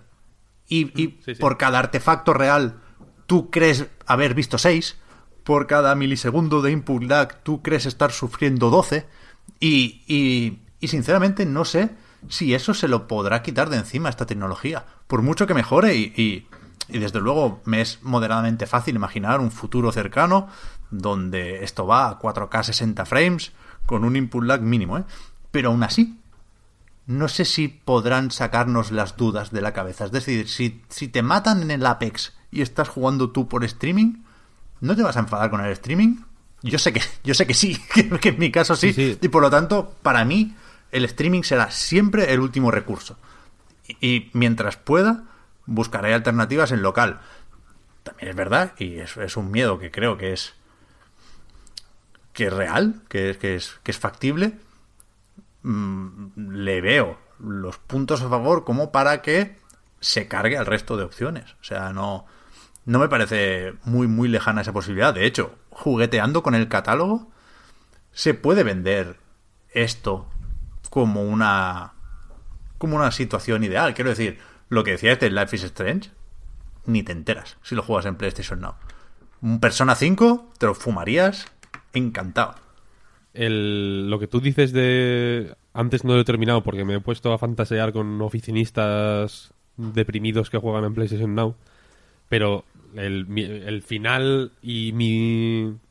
Y el, el, kit de la cuestión es que en videojuegos sí tenemos eh, referentes de, de perfección, digamos, ¿no?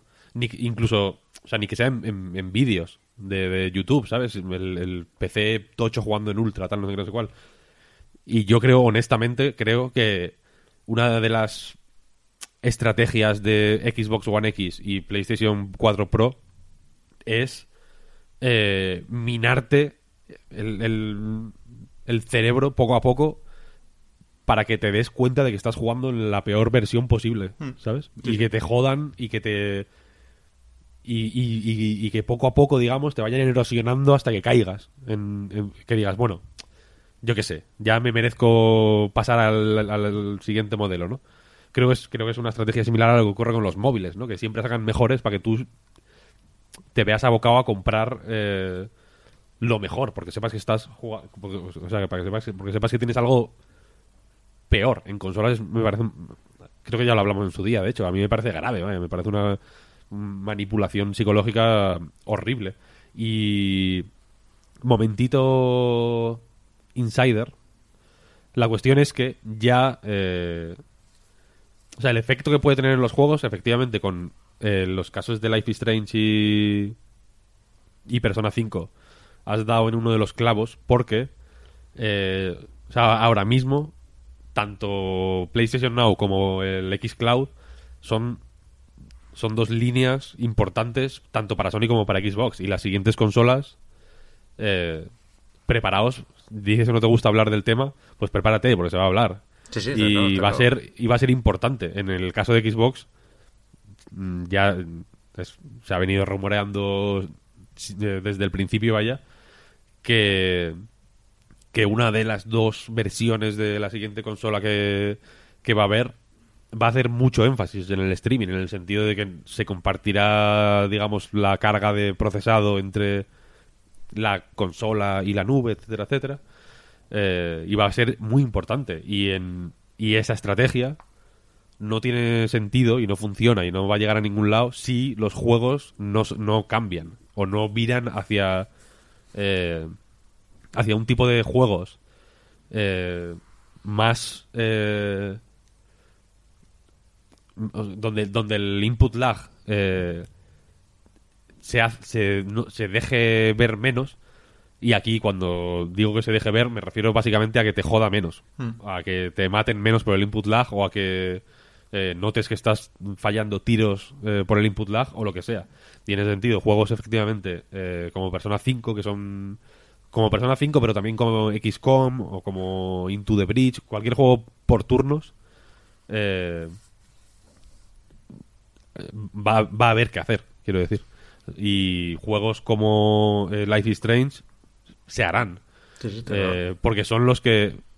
O sea, y quiero decir, y, las propias compañías harán énfasis en, en, en, estos juegos y financiarán proyectos de este tipo para demostrar de alguna forma que PlayStation Now y que Xbox o, que Xcloud es viable y y aquí la cuestión está o el miedo más o menos eh, fundado puede estar en cómo eso eh, le va a comer tostada a pues a un juego tipo Devil May Cry 5 que, que o sea yo creo que jamás va a ser viable por streaming. No, y a ver, tenemos la suerte, entre comillas si queréis, si no, no, de que el multijugador competitivo tiene los mismos requisitos que el, que el Devil May Cry 5, ¿sabes? O sea, las, las, las soluciones para poder jugar en condiciones al Fortnite son exactamente las mismas, da la casualidad, que las condiciones para poder jugar a Devil May Cry 5. Precisamente el Fortnite no te sabría decir yo. Yo creo que el Battle Royale es un género muy agradecido y en concreto el Fortnite es un juego muy agradecido para eh, para las malas condiciones, digamos. ¿Qué va? Porque es un poco más free for all. Yo veo mucho menos veo mucha menos exigencia en una partida de Fortnite que en una de Counter Strike. Bueno, madre, sí. Por ejemplo, en, el en Counter Strike sí que es mm, quirúrgica la precisión que hace falta. En Fortnite, yo qué sé, Hombre, no es, es un poco más chorra. no es quirúrgica, pero tampoco es a voleo. Y si no te gusta el Fortnite, nos vamos al sí, sí. Apex Legends, vaya. No es a voleo, pero ya te digo, o sea, el raid se puede jugar perfectamente, por ejemplo. Ahí métele peña y ya está.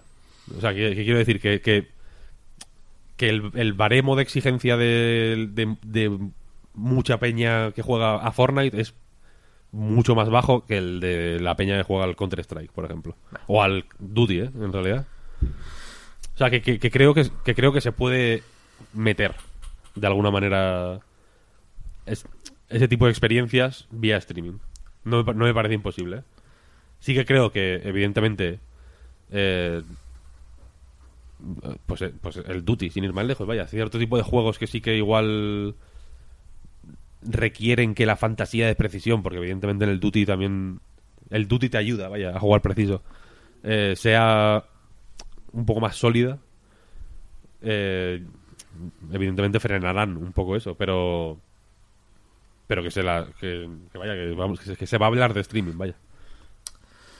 Puto streaming que encima nos, nos secuestra los podcasts, tío. Que no, que no, que no, que no. Sí, sí, sí, es un hecho, es- it's a, it's a fact. ¿Tú qué tienes, Marta? Pues a ver, no es una noticia así como que nos cambie el panorama del mundo de los videojuegos, pero creo que da para debatito. Que es que ha salido pues las nominaciones a los BAFTA Game Awards y pues que me quería me quería quejar. O sea, que es para lo que se habla de esto. A ver, que, que nada, pues como siempre yo pienso que este debería haber estado nominado y este no está nominado, cómo ha pasado estas cosas. Y en general creo que, que los BAFTA Game Awards son bastante justos, entre comillas. O sea, quiero decir, eh, puedo decir, ay, me faltaría este, pero no puedo decir, ay, este que está, yo no lo pondría. Pero es que, eh, mirando los nominados, que si después queréis, pues hablamos ya de las categorías así más tochas, de que tienen más nominaciones y tal, hay una cosica que me parece que, como que los, yo qué sé, el jurado o la academia que hace las nominaciones va un poco como pollo sin cabeza, que es la, la categoría, perdón, la categoría de mejor narrativa. Porque, bueno, es una categoría que se puso como tal hace dos años y eh, la creo, o se puso un año, después se quitó y después se volvió a poner. Pero vamos, que ha habido dos veces en los que ha habido una categoría que se llama eh, tal cual, mejor narrativa. Y la primera vez que se puso ganó Inside. Y yo a tope. Porque digo, vale, ya por fin estamos superando esto de que la narrativa en videojuegos es exactamente, o sea, tiene que ser igual exactamente que la del cine, y tiene que tener un comienzo, un nudo y un desenlace tradicional, y tiene que tener un clímax y no sé qué. Entonces, a tope con la primera vez que se, que se hizo. El año pasado, bueno, pues va, no, no estuvo mal, ganó un juego más tradicional y no importa, bla, bla, bla. Pero es que este año no entiendo nada de lo que pasa en mejor narrativa. Quiero decir, no me parece, si, sin decir que sea un mal juego para absolutamente nada, no me parece que, por ejemplo, que, que Spider-Man tenga una narrativa que llame la atención No. por decir uno de ellos. Tampoco me parece que sea lo que destaca en realidad de God of War. Que no digo que no sea una historia interesante. Precisamente God of War que he podido probarlo. Spider-Man no, no le he dado, pero sé que lo tengo con muchas ganas y sé que es un buen juego. Pero no me parece que destaque su narrativa. Y después hay otros juegos que de verdad tienen una narrativa que, en mi opinión, es totalmente diferente y rompedora. Como no sé, como eh, Reigns de Games of Thrones o, o más aún, eh, Culty Simulator, que es un juego que es literalmente narrativa, como que se han ignorado y no sé, no entiendo. Simplemente quería hablar de esa noticia para quejarme, pero no sé qué opináis vosotros de los nominados.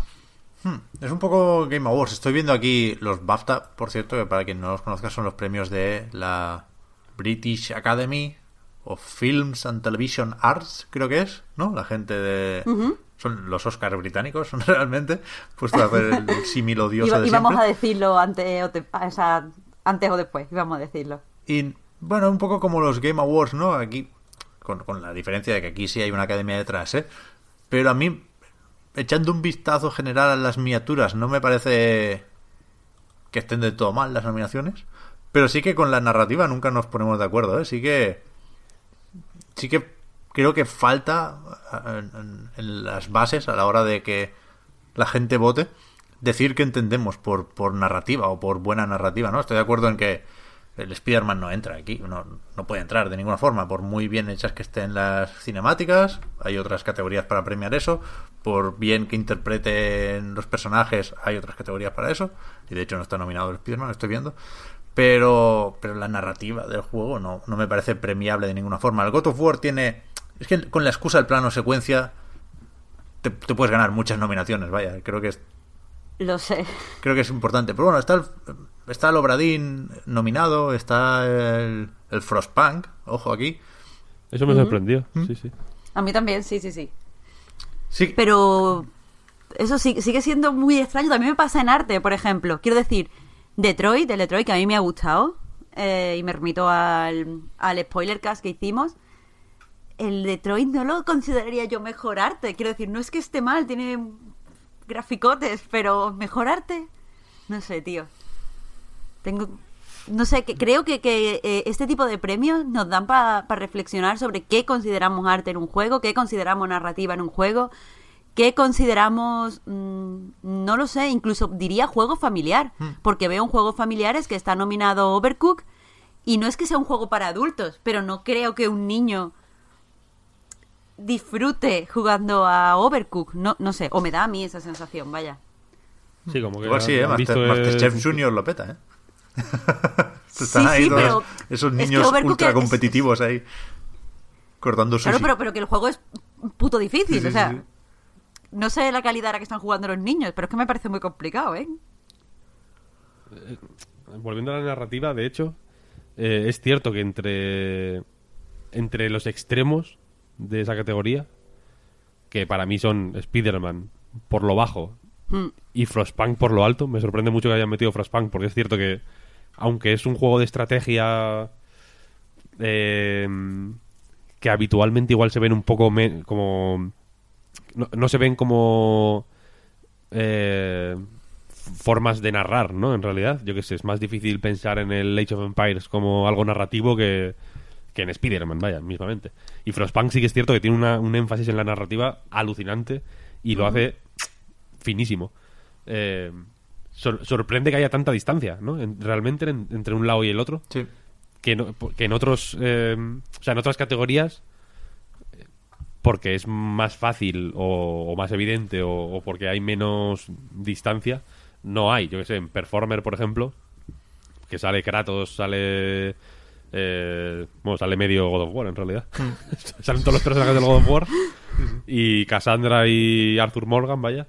Evidentemente como performer no puede haber en un indie en realidad porque es una movida que exige una cantidad de medios pues mucho más mucho más grande. Hombre, el, Pues el- entiendo que el- sea un poco más homogéneo. El barquero del Obradín, ¿eh? El de ¡Oy! Eso lo hace bien, ¿eh? ya ya ya. Pero pero que vaya que, que entiendo que joder que performer en el sentido de motion capture y toda la virgen es es mm, es más difícil vaya evidentemente. Hace falta más eh, jaleo. Pero es cierto que en, que en, que en narrativa yo veo hasta un com- hasta un poco de, un poco de por compromiso meter tal o cual sabes Sí. Sí, es que eso, pero incluso Florence, que a mí me ha gustado, eh, no creo que su, entre comillas, secretos esté en la narrativa. Ya. O, o por lo menos no en lo que están considerando que en Spider-Man es narrativa. Claro. Ese es el problema. Es que es eso, me parece que, que- que es tan ambigua que no, que no han sabido definir la, la categoría, igual que, ten- igual que creo que tampoco han sabido definir la categoría de mejor IP. Porque no entiendo qué diferencia hay entre lo que están considerando mejor IP y mejor juego. No sé si me explico. Ya, el arte versus el producto, igual, no lo sé. Sí, sí que es cierto que, que en su favor hay que decir que no creo que sea una cuestión de estrechez de miras, porque ese Cultist Simulator que decías, Marta, sí está nominado a Mejor Innovación. O, sí, juego más innovador, Sí, Game Innovation, ¿no? innovador. Quiero decir que creo que estas cosas eh, en general nos permiten decir que, que no están mal estos premios que no. ¿No? Que no deberían. O no tendrían por qué ser muy, muy, muy hardcoretas. No, no, a ver, si, si yo no digo que, que estén mal. Yo, de hecho, casi todos los juegos que han nominado creo que se merecen estar nominados o recibir un premio o ser destacados este año. Lo que me llama la atención en este tipo de premios es que se crean una serie de categorías. Sí, sí, sí, sí. Pero no creo que estas categorías tengan ningún significado. O sea, entiendo la categoría mejor juego para móviles. Pues venga, pues si te gusta separarlo por lo que sea, eh, fantástico. Aunque yo el Donut County, por poner un ejemplo, lo he jugado en la Switch. Pero bueno, eh, el caso es que creo que eso, que, las categorías no significan nada y que quizás deberíamos, a la hora de premiar videojuegos, eh, alejarnos de cómo se premia el cine y, buscar otra forma, porque es que eso, se hacen, se hacen ese tipo de categorías y la mayoría de las veces no les encuentro eh, sentido. O sea, hay, por ejemplo, mejor juego más allá del entretenimiento. Y entiendo que tienen que ser juegos, supongo, con mensaje o no sé, pero sin embargo me encuentro eh, Life is Strange 2, que como sabéis me encanta, pero mm, no creo que esté al nivel de... no, sé cómo ponerlo, importancia social o es que no sé cómo llamarlo. Eh, que otros muchos juegos. O por ejemplo, Nintendo Labo. Yo sé que Nintendo Labo quiere ser un juego educativo, pero es que es un juego que se basa en ser entretenido para los niños. Entonces no... Sí. No entiendo esta, esta serie de, de cosas. Sí, sí, yo, yo creo que eso, que sobre todo lo de la narrativa es muy claro porque creo que vicia un debate, ¿no? Que estamos aquí intentando entre todos ver qué debería ser la narrativa en videojuegos y hay, eh, hay cosas raras que, que, entorpecen el, desarrollo natural de ese debate, ¿no? Pero ya digo, es que yo veo. Y es verdad que en las categorías. Esto lo, comentó alguien en A Night, no, no, recuerdo quién. Con los Game Awards, imagino. Y es verdad que me parece grave que haya solo un, premio al diseño, que sea ese, mejor diseño, ¿no? Que, está el Minute, guay, está el Into the Bridge, quiero decir, no, no me puedo quejar de los BAFTA, es que no me puedo quejar, pero no haya un premio al mejor control, por ejemplo. Ah, eso es lo que quiero decir, que, es que las categorías me parece que las hemos sacado, hemos intentado hacer un, espejo de las categorías de cine. Sí, sí. Y, es que los videojuegos necesitan otro tipo de cosas y, y sinceramente creo que deberíamos separar entre eh, galas que premien eh, apartados técnicos, porque creo que los técnicos se merecen destacar por sí mismos, y, y, otras galas porque se premie el juego a nivel usuario. Y, aquí intenta hacer una mezcla, eh, no lo sé, es que, ya te digo, no me quejo de los que están, porque creo que todos se merecen ser premiados, pero es que no me puedo creer que se vaya a premiar, por ejemplo, el arte del Detroit por encima de otros estilos artísticos que quizás son, y, siento decirlo así tan bruto, más artísticos. Sí, sí, sí. Pero mira, yo aquí tengo varios apuntes que he ido tomando mientras escuchaba. Jo, qué profesional, ¿eh, Víctor? Eh, por un lado, eh, ahora que has mencionado Detroit es que me viene al pelo. Eh, antes precisamente hablábamos de, que el, videojuego es un medio visual, bla, bla, bla, bla. Y en ese sentido, realmente Detroit sí es un logro artístico. Quiero decir, eh, se puede considerar que es eh, un, juego de graficotes, digamos, pero es que hacer esos graficotes es un logro artístico. Igual que es un logro artístico representar, por ejemplo, la seda en una escultura de mármol. ¿Sabes? Es un logro técnico en el sentido de que tienes que dominar de una manera eh, casi absoluta eh, el, cómo se trabaja el mármol y en videojuegos tienes que dominar de una forma mm, pero alucinante fuera del alcance de la, de la, gran mayoría de desarrolladores de hecho eh, cómo se representan imágenes en tiempo real hmm. para hacer Detroit o sea no hay aunque el juego te parezca una puta mierda eh, otro, un, un, ejemplo claro, porque creo que se puede. que podemos abrazarnos como hermanos en considerar que es una puta bazofia, es The Order, 1886, o, no me recuerdo el año exactamente. Eh, es un juego malísimo, pero que es un, un logro artístico que, que igual no, no está. no se ha alcanzado todavía algo igual, ¿eh? Es la hostia. A, nivel eh, no, únicamente en el eh, a nivel usuario, eh, o sea, en cómo ves tú el The Order, que aún así es, ya digo, alucinante porque tiene unos gráficos realmente del puto futuro, eh, sino a nivel técnico, ¿no? De cómo se hace eso, cómo se hace que cuando tú le pegas un tiro a una sartén eh, salgan partículas de polvo de la puta sartén, ¿sabes? O sea, que sea tan increíble. Es, es un logro artístico realmente, como lo es Gris, por ejemplo, o como lo es Obradín, por motivos distintos, cada uno, evidentemente. Eh, pero en ese sentido, Detroit o, o Red Dead Redemption 2, Spider-Man menos, de nuevo Ah. Spider-Man, el pobre Spider-Man es que yo lo veo un poco mediocre, en general. Mediocre no, o sea, en el sentido de que todo lo que hace muy bien ya, lo- ya se ha hecho antes, ¿no? Un poco es como, bueno, está muy bien, es, es el mejor juego de Spider-Man igual, pero ya está, ¿no? Si ten- tendrían que hacer una categoría de mejor juego de Spider-Man y evidentemente ahí no habría igual. Pero, pero me- o sea, que me parecería me parecería corto de miras no premiar a Det- o no nominar, digamos, a Detroit o a Red Dead Redemption 2, porque sí que son logros artísticos. O sea, Red, Red- Pero, Red- pero ¿no consideras que estamos hablando de dos tipos diferentes de logro artístico? Es que estoy de acuerdo contigo, De- pero es que no me es parece que, claro. O sea, no me parece que de Red, Red Dead Redemption 2, que me parece totalmente una proeza artística, y Detroit también, en, los- en el sentido de lo que tú estás hablando, sea equivalente eh, a cómo es una proeza artística eh, gris. Me parecen dos eh, Sí, sí, universos diferentes. Pero es lo que Y- y, ahí se está quitando el pixelar, por ejemplo. Normalmente se especifica mejor dirección de arte. Entonces ahí ya se matiza un poco, ¿no? Pero claro, artística achievement en videojuegos. Yo estoy con Víctor, es que puede ser cualquier cosa. Claro, y el Obradín, obviamente, es un logro claro. artístico, ¿no? O sea, ¿cómo, cómo eh, partiendo de una limitación tan extrema como solo tener dos colores, blanco y negro, haces algo así, ¿no? Es un logro artístico alucinante. Es, es realmente un... Es literalmente un logro, ¿no? Es una cosa de, de, joder, eh, has- te has planteado un reto en, el- en forma de limitación eh, y, y- y has hecho esto, ole, ¿no? O sea, y, y te ha salido bien la jugada, logro, achievement unlocked, realmente. o sea, lo has hecho bien. Yo qué sé, eh, hay un libro de Perec que se llama La desaparición en, castellano. Eh, en francés tiene un título en francés, evidentemente. Que lo que hace es eliminar la letra E. O sea, no utiliza la letra E, que es la, letra, que es la vocal más eh, utilizada del francés. El, el juego es que no la utiliza. Se, el, digamos, se fuerza a no utilizar la vocal más utilizada del francés y hace una puta novela entera así, ¿no?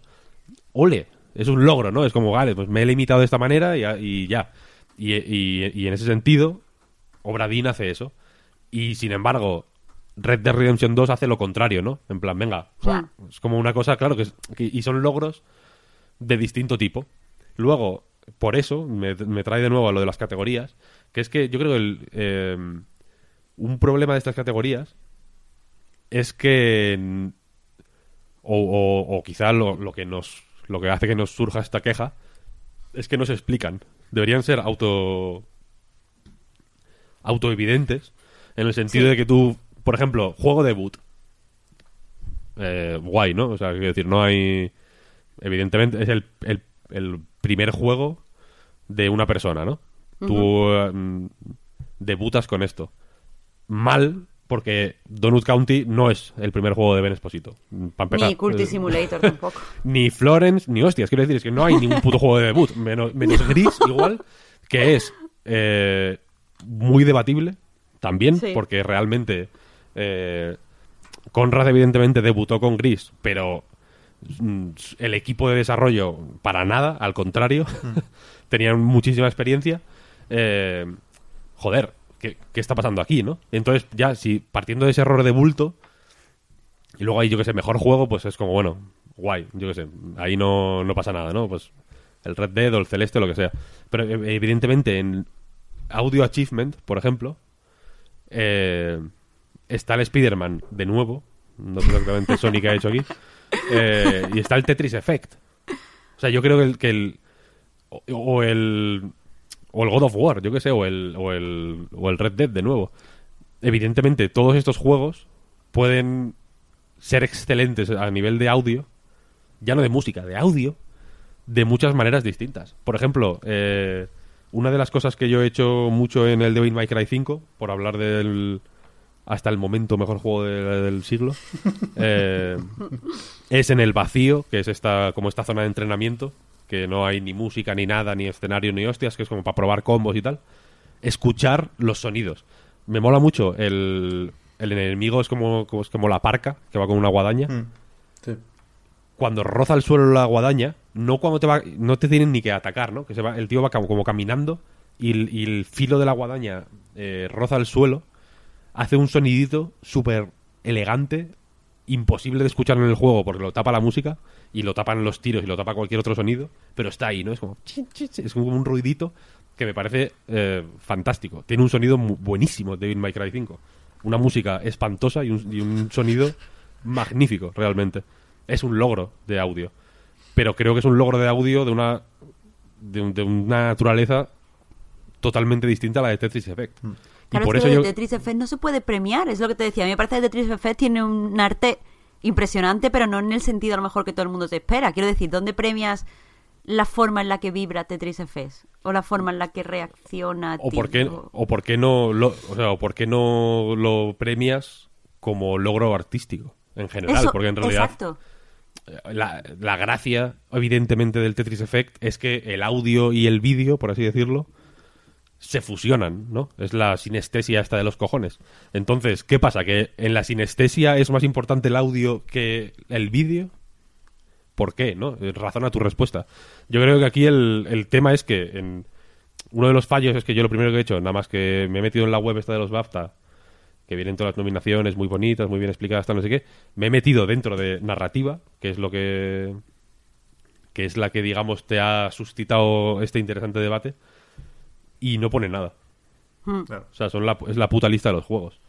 O sea, Frostpunk, ¿por qué tiene mejor narrativa? A mí, me- a mí no hace falta que me convenzas, porque a mí Frostpunk me encanta. Y ya simplemente verlo aquí es como, uf, chapó. Mentalmente puedo incluso forzarme a creer que realmente tiene la mejor narrativa, ¿no? Pero ¿por qué? Dime por qué. Es más, dime por qué el Spider-Man tiene la mejor narrativa. Igual me convences. ¿sabes? Claro, pero, pero eh, ¿por qué, por ejemplo, pasas, entre comillas, de títulos que se basan todo en narrativa? Que es lo que a mí primero me ha, me ha eh, volado la cabeza, porque dices que es innovador el Cultist Simulator. Entiendo que por lo de usar cartas, aunque eso ya se ha visto en muchos juegos de mesa, pero literalmente ese juego solo es narrativa. Quiero decir, arrastrar una carta no es innovador, ni tiene una mecánica que te vuele la cabeza.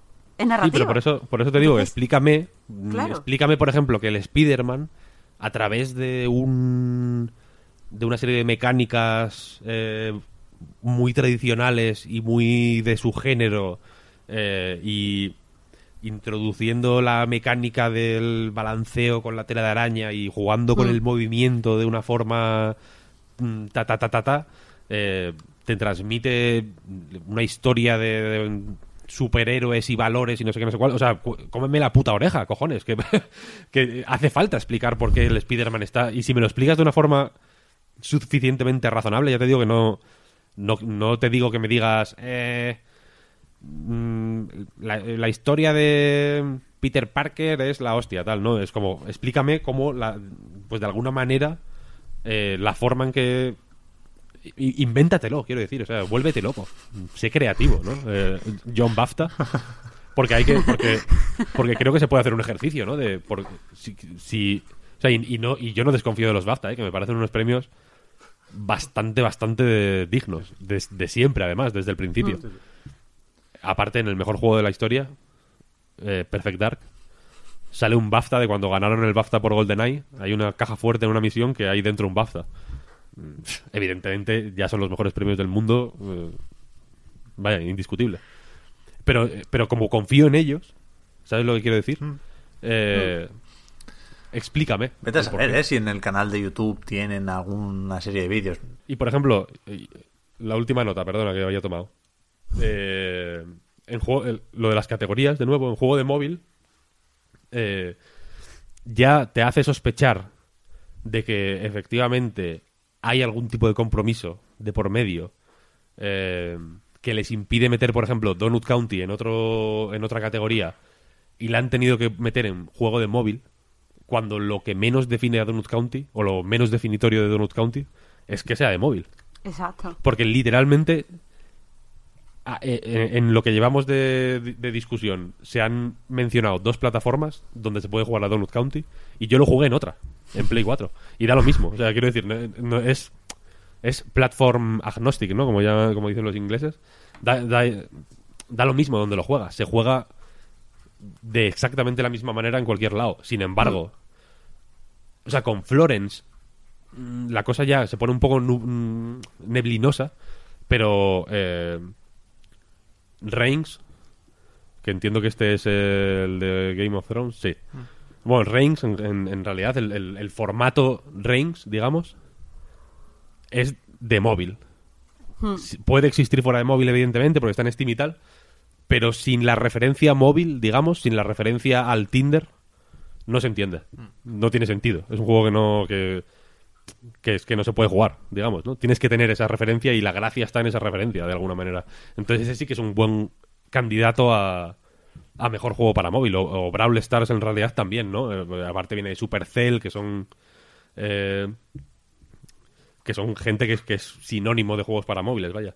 Entonces ahí sí que entiendo cuál es la cuál es la jugada. Pero en Donut County ya me hace pensar que, no lo podían meter en, en, innovador, por ejemplo, o en música, por ejemplo, o vete a saber en dónde, y lo han tenido que colar ahí como han podido.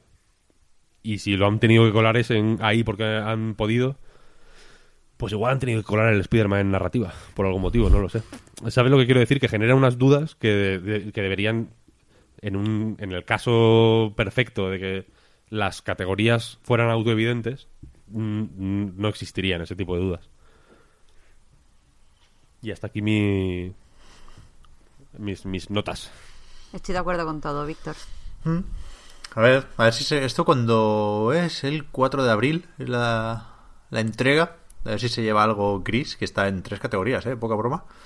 Y la, la contranota que tengo yo aquí es que lo de menospreciar el Spider-Man se tiene que acabar aquí y ahora, ¿eh? Que, ¿Qué? Pero Pep... Que ya sé, que lo digo de broma. Pero que sí que quería recordar. Con la narrativa, no, no, no sé qué deciros. Pero con el audio, acordémonos de lo de las grabaciones dos veces en función de si está el protagonista o no haciendo ejercicio, ¿eh?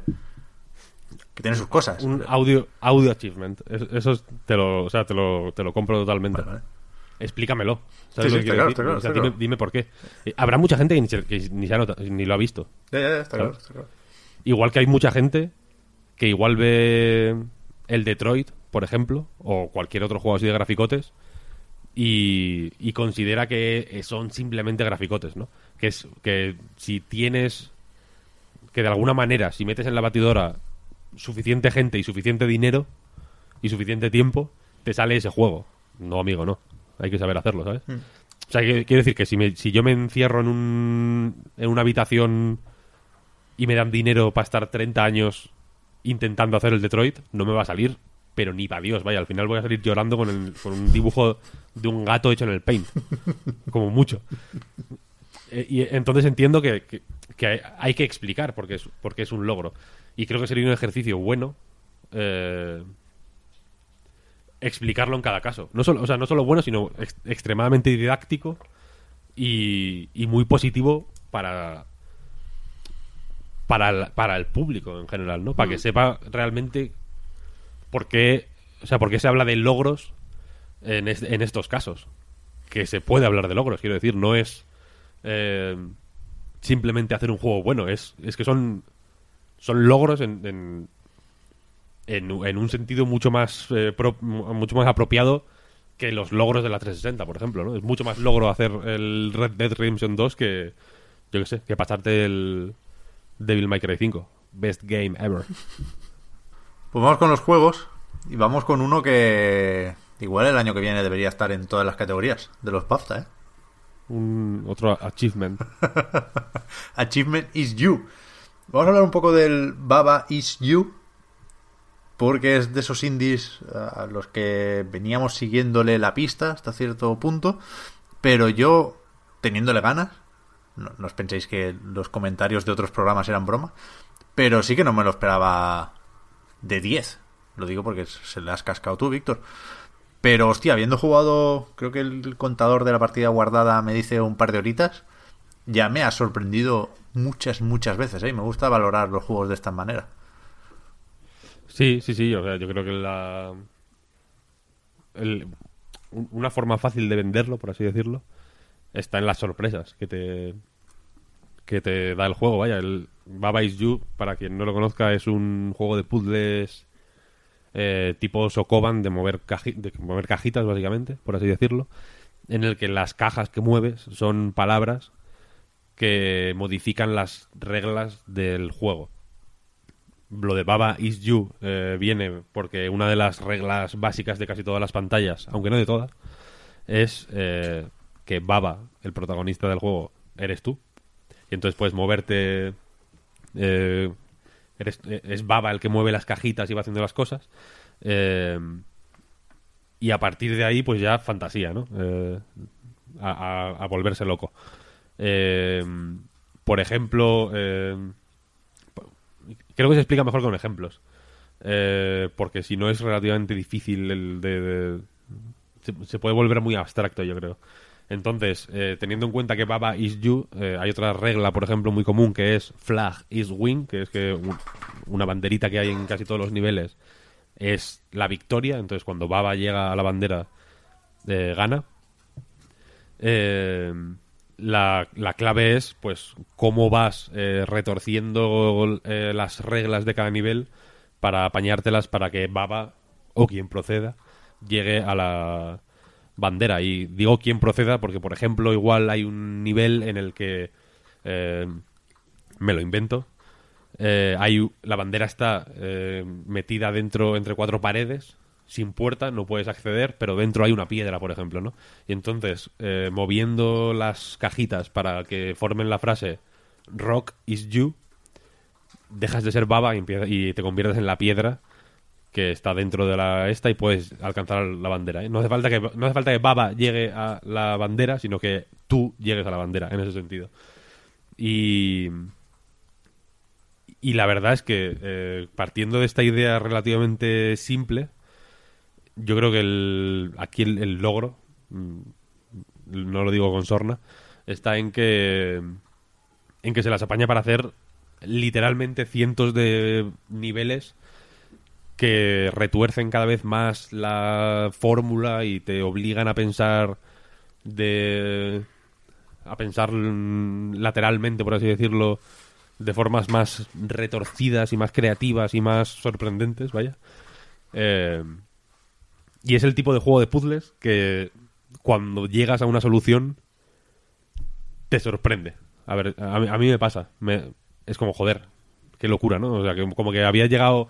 Evidentemente tienes que hacer, mm, yo qué sé, 50 pasos para llegar a, a esa solución, pero hasta que no la ves completa, en mi caso al menos, no digo como, joder, vaya ida de olla que te has montado aquí para llegar a, la bandera, ¿no? Y, y, aparte de mm, no sé qué, is you o is win, hay eh, push, hay pull, que viene a ser para que un objeto se pueda empujar o se pueda tirar de él, digamos. O hay float, que es que un objeto está en una capa superior, digamos, ¿no? Eh, que no está en el suelo. Eh, o hay defeat, que es que un objeto al tocarlo te mata. O hay uno que es muy bueno, que el resultado es el mismo, pero la verdad es que la diferencia, que, aunque parezca pequeña, es definitiva, que es weak.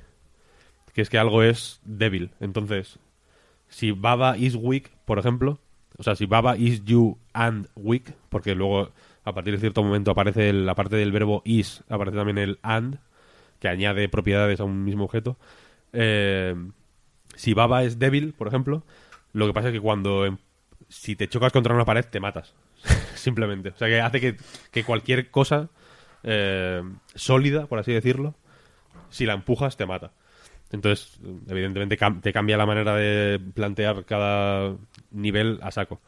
Luego hay muchos niveles en los que hay una serie de... Sea, para que no se piense en Baba Is You como una especie de Scribblenauts, que, que no están así, eh, en muchos niveles lo que hay es, en zonas inaccesibles del nivel, eh, reglas eh, que no, estáticas, que no se pueden cambiar porque no se puede llegar a cambiarlas, vaya.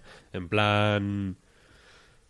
Baba is Baba, por ejemplo, que hace que, Baba no pueda ser otra cosa, porque a veces puedes convertir, por ejemplo, a Baba en la bandera para que ganes, ¿no?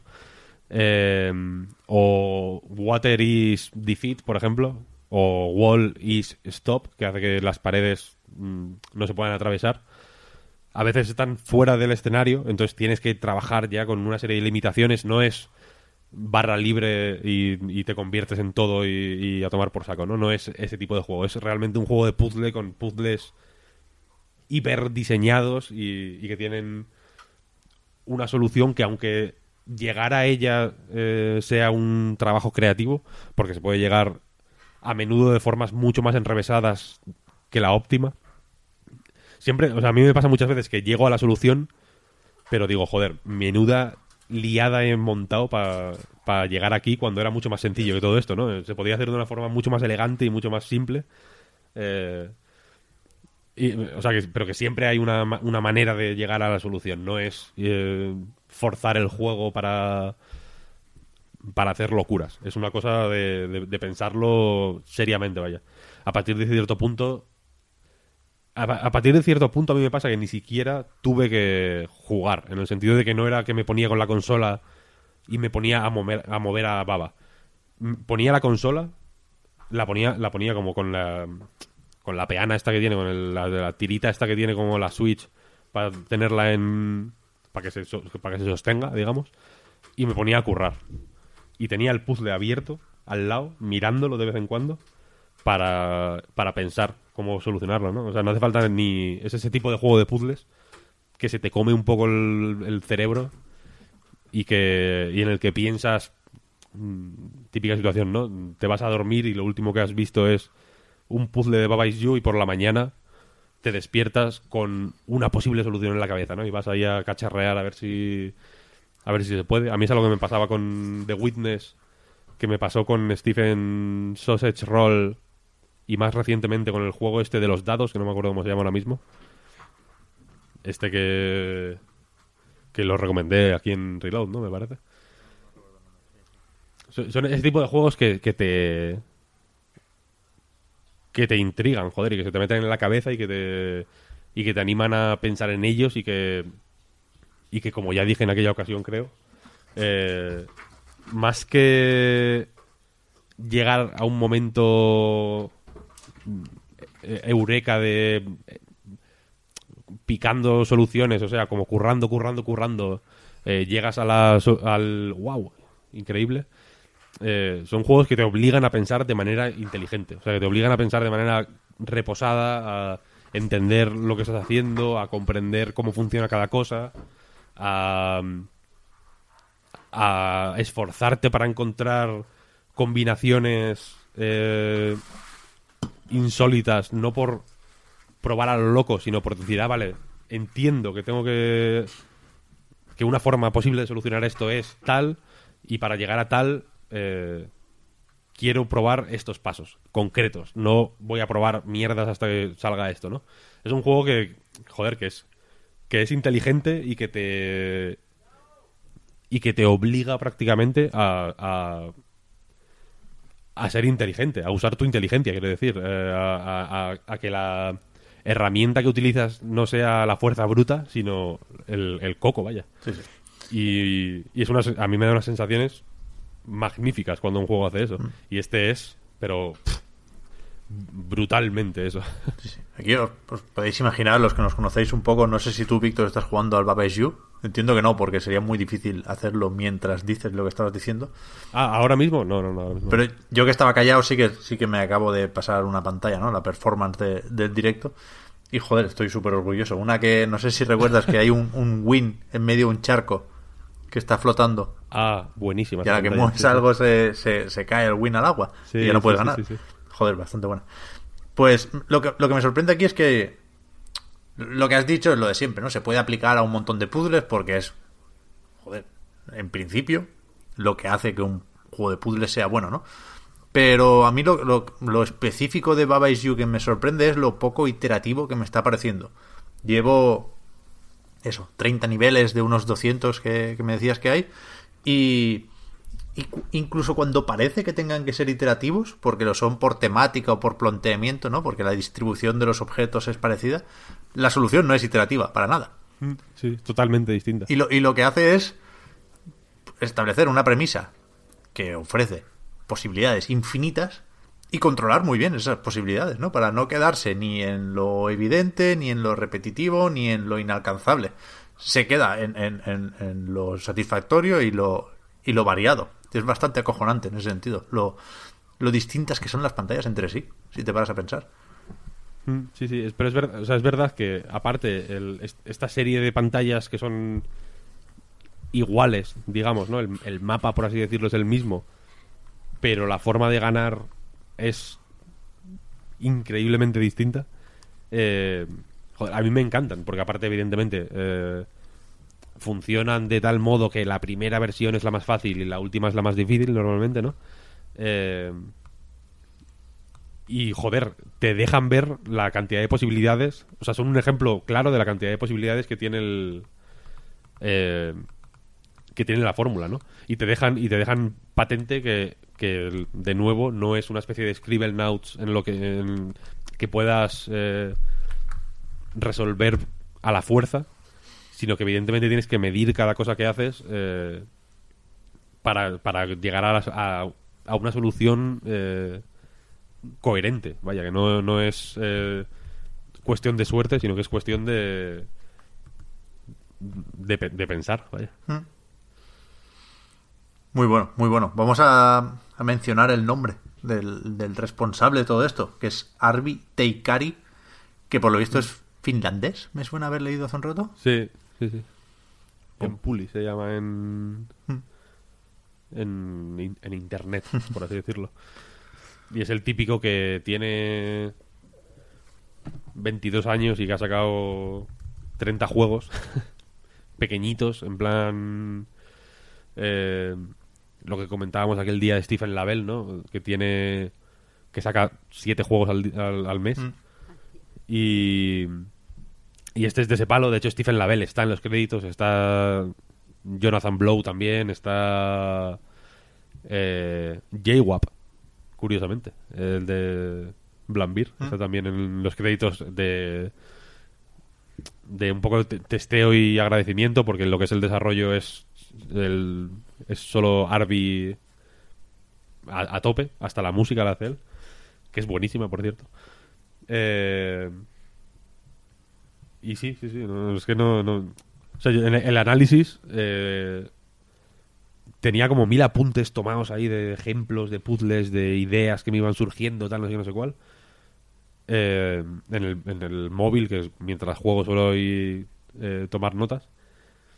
Y al final dije, mira, mm, me voy a escribir una página y media y a tomar por culo. Porque sobre, sobre explicarlo yo creo que es, yo creo que es peor. o sea, no. como que te. O sea, la, idea última, digamos, que me vino cuando decidí escribir la, cosa más breve y más concisa posible es que es un juego tan elegante y tan.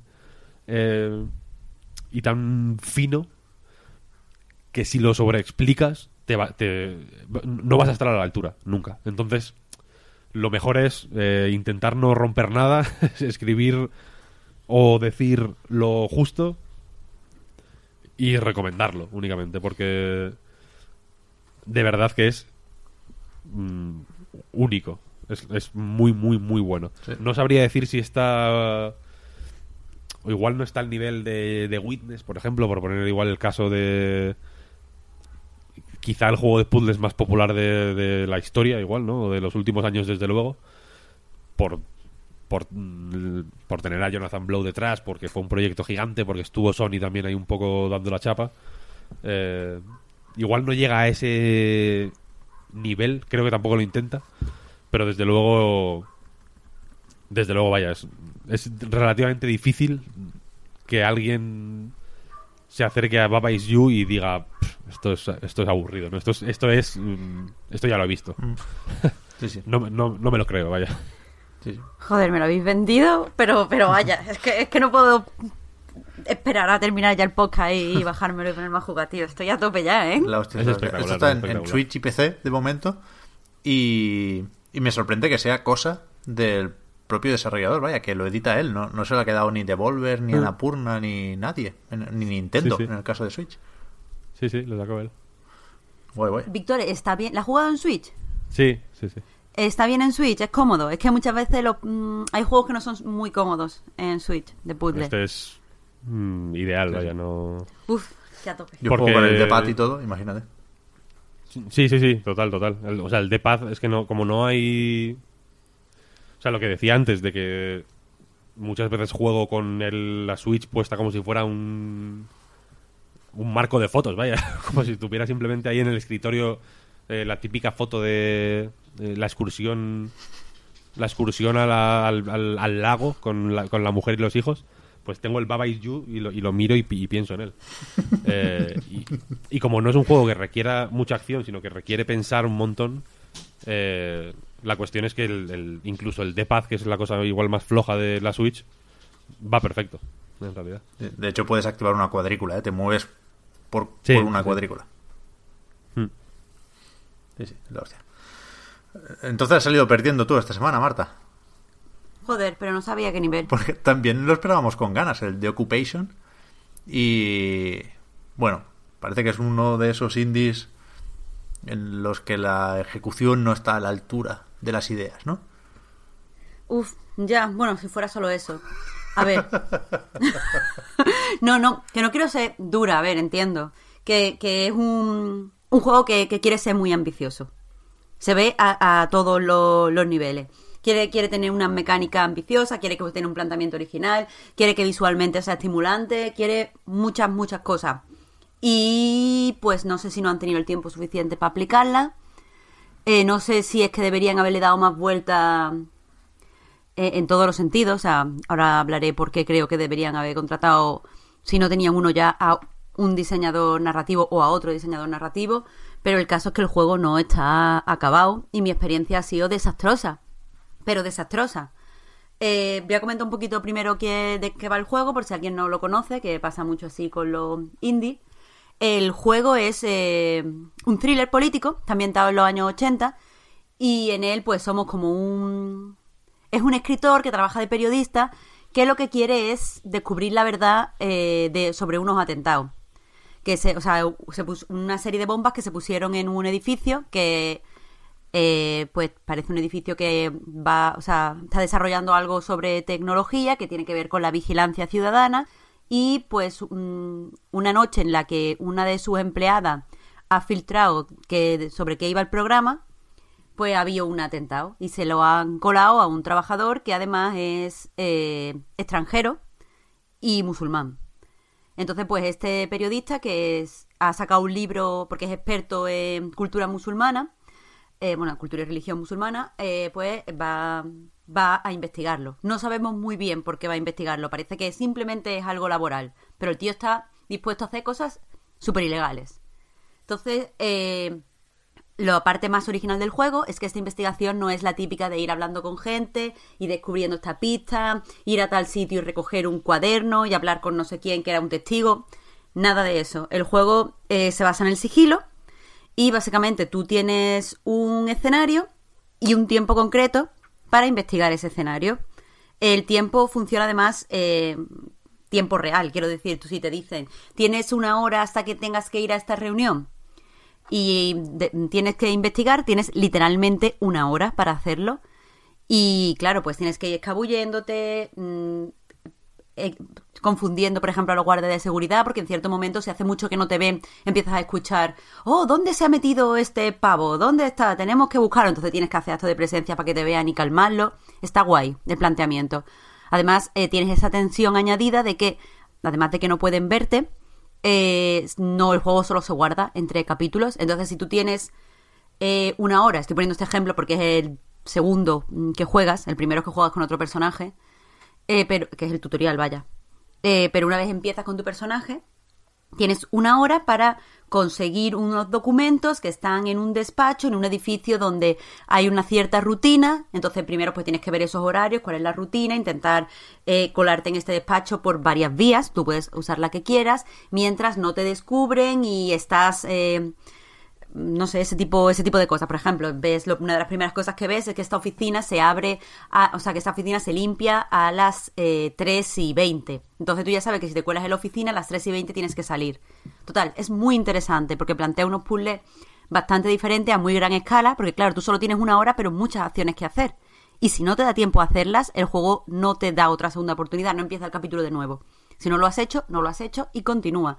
Y además no te da esa información. Entonces lo, lo pierdes, tienes que, que, ir a por todas. Y la verdad es que da mucha, mucha tensión. Eh, la idea es buenísima, la verdad. Sí, sí, la idea es la caña. Y además es que eso no se hace pesado el tener que ir hablando con una persona y si no hablas con esta persona no tiene esta pista y no vas allí, porque la verdad es que el juego lo puedes hacer como, lo puedes jugar como tú quieras. O sea, una de las cosas que a mí me ha sorprendido es que en cierto momento, ahora después lo cuento, por un bug, tuve que ver eh, cómo se resolvía el puzzle final porque no me había dado cuenta, o sea, no, sabía qué hacer, no, no encontraba ninguna lógica a lo que estaba pasando y creo, o sea, yo creía que tenía toda la información, efectivamente la tenía, pero es que por un bug no me había aparecido un personaje que propiciaba eh, el final, o sea, que ya eh, desbloqueaba el final. Entonces, pues vi un gameplay a ver qué es lo que me pasaba, porque no conseguía terminar el juego. Y, es que he visto que eso, que las cosas se pueden eh, plantear de muchas formas y que aunque tú no hayas encontrado un papel con una contraseña, si tú sabes la contraseña y la metes, todo funciona. O si tú no has hablado con un personaje que te diga, o sea, no, no hablas, pero si tú no has escuchado dos personajes hablando, que aquí hay una tarjeta de identificación, tú puedes ir igual y la encuentras. El juego te da total libertad. Entonces, está muy guay. Pero es que el juego no funciona. O sea, no funciona primero a nivel técnico, porque yo, por ejemplo, la, eh, la introducción, lo que es el tutorial, tuve que hacerlo dos veces. Una de las veces porque directamente petó y, tuve que empezar sin ninguna explicación. Eh, o sea, de repente vi que una lata que había cogido para examinarla eh, se quedaba suspendida en el aire. Fui a intentar agarrarla otra vez y petó. Y la segunda vez porque me caía al agua. O sea, cuando sales del edificio en el que estás huyendo, te, te encuentras con un río y tienes que pasar al otro lado del río y tienes que mover como unas, mm, unos objetos para poder cruzar. Pero yo moví mal los objetos porque estaba ahí contra, ¡uy, qué nervios! Vamos a hacerlo. Eh, moví los objetos, fui a cruzar el río y me caí al agua. Y pues ya no podía salir, además estaba caminando sobre el agua, no podía hacer otra cosa y pues tuve que reiniciar la partida. Y esto son dos ejemplos gordos, pero después hay bugs durante todo el juego. Y muchas veces la experiencia pues sufre por ello. A mí no me ha pasado, pero he leído gente que decía que, o sea, en un juego donde el sigilo es tan importante, había veces que eh, los NPC lo descubrían a través de una pared. O sea, era imposible que te estuvieran viendo. Pero es que a mí me ha pasado lo contrario. Yo he tenido a un NPC con una linterna en la puta cara y no me veía. Y yo me quedaba, claro, así quieta mirando al NPC y el NPC me miraba a mí, pero no pasaba nada. Y yo digo, bueno, es que a lo mejor si me muevo me ve, no me voy a mover hasta que el NPC se, se fue. Y, la verdad es que es que fastidia mucho. Y a mí lo del final me ha arruinado totalmente la experiencia porque me siento estafada. Si, si yo estoy investigando una cosa y quiero sentirme lista y quiero sentir la satisfacción de haberla descubierto y quiero, pues, yo qué sé, terminar el juego y tener una conclusión, el hecho de que no se activara el juego y tuviera que recurrir a ver cómo lo ha hecho otra persona, que su aproximación era diferente a la mía. O sea, yo al final lo que tuve que hacer es reiniciar el capítulo final y jugarlo otra vez haciendo cosas diferentes para que se activara al final de, otra forma, eh, según me estaba viendo en internet. A mí eso me fastidia, porque no he podido jugar el juego como yo quería. Y lo que yo estaba haciendo no estaba mal. es que es casi un bug. Y además ya en Steam los, desarrolladores, que son White Paper Games, ya han puesto que lo van a, a solucionar. Pero es que este juego no debería haber salido así. Ya, ya tuvo un retraso, iba a salir en el 2018, en noviembre, si no me equivoco y, se retrasó, pues deberían haberlo retrasado otra vez porque un juego que me interesaba mucho, mucho, mucho, mucho, me ha dejado muy mal sabor de boca. Aunque también tengo que decir que los fallos aquí no son solo técnicos. Eh, hay varios, no fallos, pero uh, varios sinsabores que vienen directamente de la narrativa. Como el hecho de que eso, empezamos y tú sabes que tienes que investigar porque es el protagonista, pero preferiría haber tenido una motivación para investigar. Ya sea, vaya, yo conozco a esta familia, a la familia del terrorista, porque me ayudó a escribir el libro que me ha hecho famoso, eh, o yo Mm, yo qué sé, eh, no estoy socialmente en contra de esta islamofobia que se ha propiciado, de este terror hacia los extranjeros que se ha propiciado porque yo estoy muy en contacto con estas comunidades, yo qué sé, cualquier cosa, es que me valía lo que sea. Rollo, en, en los atentados murió mi mujer, es que me da igual. Pero dame algo. Pero entonces empiezo a investigar y es como muy, muy fofo todo. ¿Sabes? No, no siento esa motivación, siento la tensión que viene de las situaciones en las que te pone el juego pero narrativamente no hay nada que me esté uniendo a esta investigación, que después descubrimos cosas. Estoy hablando simplemente de empezar. Y después es que eh, se supone que tiene que haber un gran giro final, pero creo que en la promoción del juego se ha reventado ese giro. O sea, es que yo, ya sabía lo que era y cuando me vino el giro fue como, ok, pero yo esto ya lo sabía. Lo pone en la página web de, de la sinopsis. No es un giro. Entonces, no sé, hay, hay una serie de, cosas así que no, que no me gustan. Y, que podrían haber cogido, o sea, yo, yo entiendo que eh, The Occupation quiere ser algo que sea diferente a un thriller, ya sea de videojuegos o de cine o de, o literatura, quiere ser diferente a los thrillers tradicionales, pero no puedes cargarte totalmente el género, tienes que poner pues ciertas convenciones en cuanto a la hora de mover a los personajes y, y falla. Y otra cosa también que, que creo que, deberían haberle dado un par de vueltas, es que es increíblemente guay el hecho de que si tú no descubres algo, ha pasado tu oportunidad porque no tienes más tiempo y tenemos que seguir adelante. Me parece bien. Pero creo que hubiera, que hubiera faltado algún tipo de sistema para reasegurar al jugador de que lo que tiene puede continuar o que no hay nada extraño. Porque eh, yo eh, los tres primeros escenarios creo que los he hecho bastante completos por lo que he visto y he descubierto muchas cosas pero yo estaba que no, no sabía si, si todo esto iba bien, si me había faltado algo gordo. En cierto momento me replanteé eh, rejugar un escenario porque estaba segura de que me había saltado algo, pero no sabía qué. Quizá, o sea, teniendo en cuenta que tenemos un inventario que es un maletín de un periodista donde hay un dossier, quizá haber utilizado eso para poner más clara la información, incluso para exponer los nombres de las corporaciones, porque llega un punto en el que están manejando varias, o sea, varias informaciones de diferentes corporaciones, de diferentes entidades del gobierno. Creo que hubiera sido muy guay tener un esquema, aunque sea dibujado. Eso no hace daño a nadie. O sea, quien no quiera que no lo vea. O, haber tenido, yo qué sé, unas notas que te guiaran mejor, que no solo te guiaran en el momento de hacer el puzzle, sino que te guiaran narrativamente a través del juego. Creo que es algo que se hubiera agradecido mucho. Y es que eso, es que no... E, este es un juego que me, que, me ha... Eh, dejado muy mal cuerpo el hecho de tener que, hacer el análisis. Porque es que creo que es mejor que el 5 que le he cascado, pero es que mi experiencia era para haberle puesto un 3. Entonces, eh, la verdad es que, no sé, me, me, parece innovador a muchos niveles, me parece interesante a muchos niveles, pero es que este juego no está para, para que se esté vendiendo. Y, y, ya os digo, es que no hay nadie, o sea, incluso la gente que ha encontrado bugs menores, o sea, eh, ha encontrado bugs molestos, hay una persona que estaba diciendo, a ver, yo no he visto, o sea, todo esto lo he estado leyendo en, Steam concretamente. Había una persona que le pone una valoración positiva y que estaba diciendo, es que yo no he encontrado estos errores que lo hacen injugable, de los que está hablando mucha gente, pero sí es cierto que en cierto momento tenía un objeto en el inventario y que al inspeccionar otro objeto sin cogerlo se me cambió, no me di cuenta y tuve que, que hacer un puzzle otra vez desde el principio. Y esas cosas fastidian.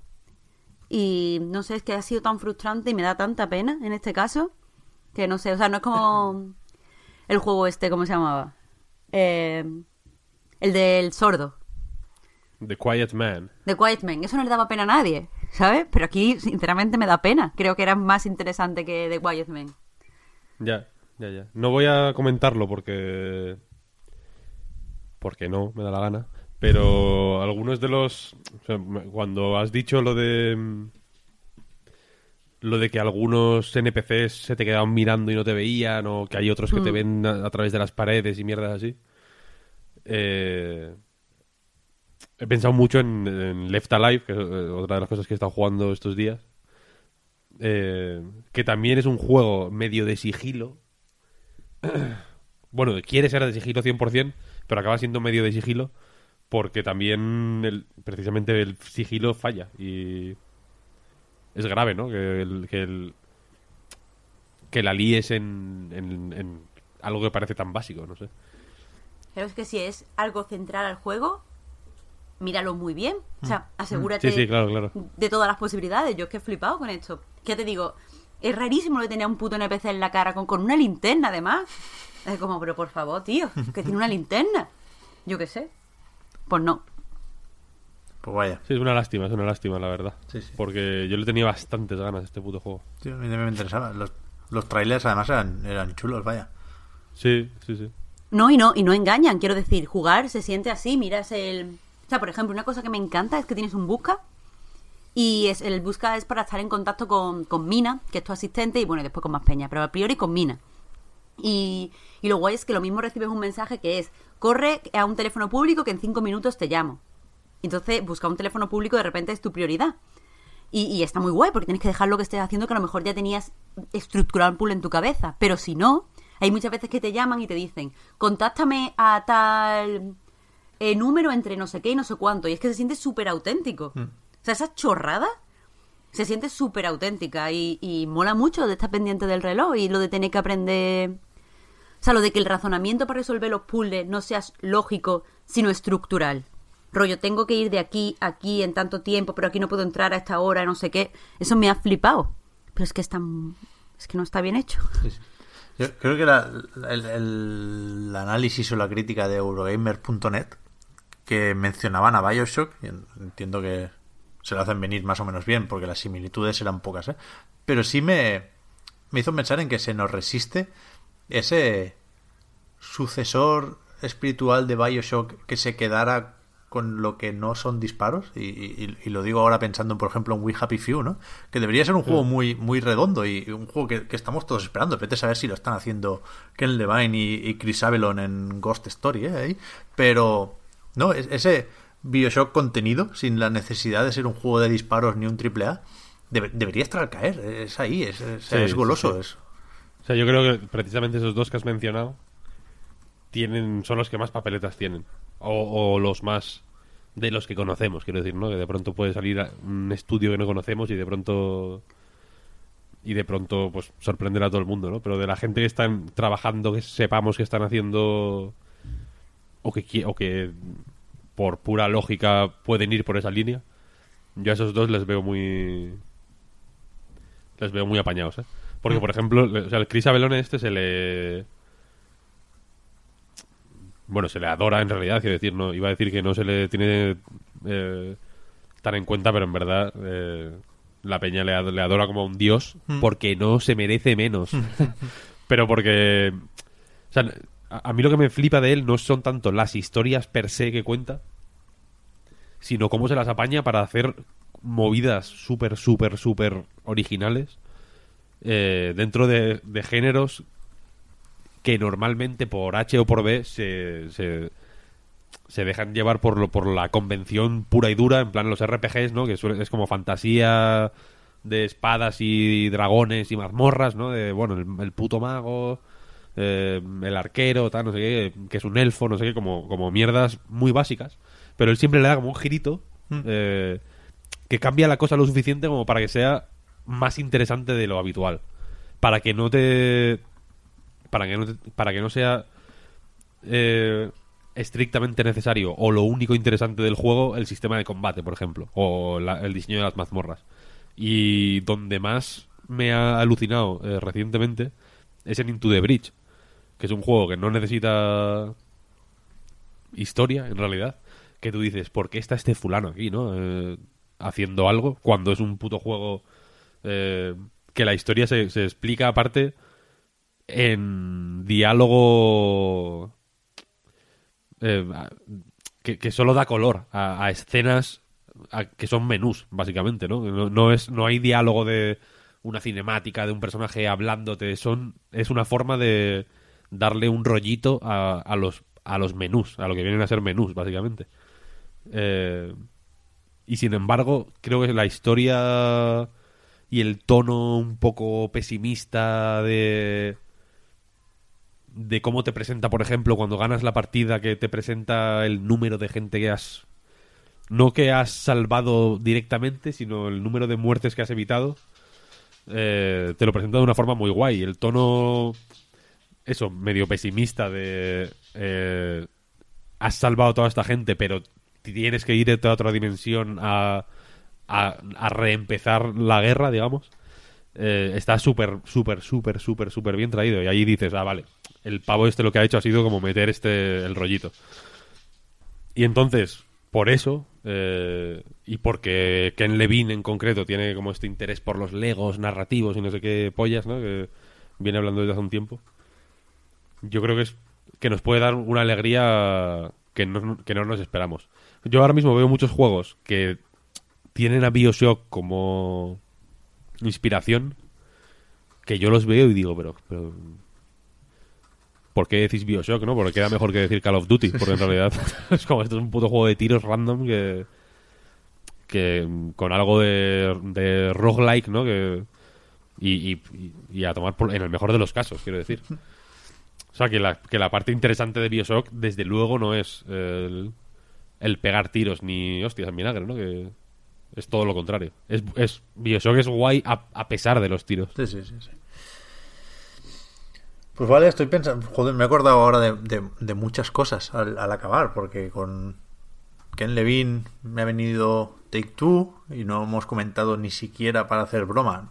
A, mí me hace cierto miedo hacer broma de, cosas ya, porque después pasan y no, no sabemos qué hacer, ¿no? Pero ha habido el rumor aquel loco de que Sony quería comprar Take Two. Yo creo que se ha ido matizando durante las horas siguientes, pero me, me, pareció más o menos claro que podía ser un movimiento especulativo.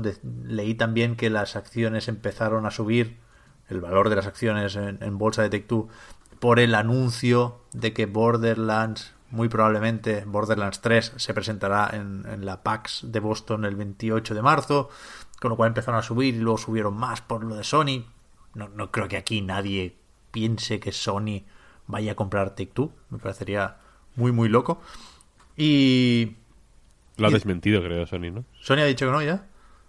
Sí, sí, sí. Puede ser, puede ser. En plan, no os flipéis que. Es, es, es peligroso y esto da para otro programa, lo comentamos en privado por, por el line lo de la bolsa, ¿eh? Como Michael Pachter y compañía, porque de hecho una fuente de información parece que venía de Wetbush Securities, que es la, la asesoría, o llámala como quieras, donde trabaja el amigo Pachter. Y realmente no sé hasta qué punto está perseguido o vigilado esto, pero es fácil suponer que si tú has dicho a tus clientes que recomendabas comprar acciones de Take Two de cara al lanzamiento de Red Dead y por lo que sea las acciones bajan una barbaridad a pesar de las ventas millonarias de Red Dead, seguramente porque el online no rendía al nivel de GTA Online. Vete a saber, la cuestión es que las acciones de Take Two eh, han estado bajando durante los últimos meses bastante. Si tú tienes a esos clientes que se te pueden enfadar, lanzas un bulo que haga subir el valor de las acciones y calmas a los clientes esto sobre el papel parece una estrategia maestra y no, no me suena muy distinto a lo que ha pasado aquí. Con el mundo de las criptomonedas, por si el por si lo de la bolsa que comentas suena muy conspiranoico, que yo no lo creo, ya te lo digo. Eh, en las criptomonedas es la, es como funciona, ¿sabes? hay eh, X personas clave que, que con un tweet le dan la vuelta a la situación en cuestión de minutos, ¿eh? es la hostia. Sí, sí. Yo creo que esto pasó aquí, vaya, no, sabemos lo suficiente como para comentarlo, pero creo que sí, como para tenerle cierto miedo. O sea, yo creo que hay mucha gente con mucho dinero que es muy fácil de engañar y los, el valor de las compañías, en este caso de videojuegos, pero de todas, ¿no? Suben y bajan muy a lo loco por, por, por eso, por, chivatazos que pueden no ser tal. Pero bueno, que te digo, que el otro ausente del programa de hoy ha sido el de Division 2, que es el lanzamiento grande de esta semana, y no lo tenemos y no sé si lo vamos a tener.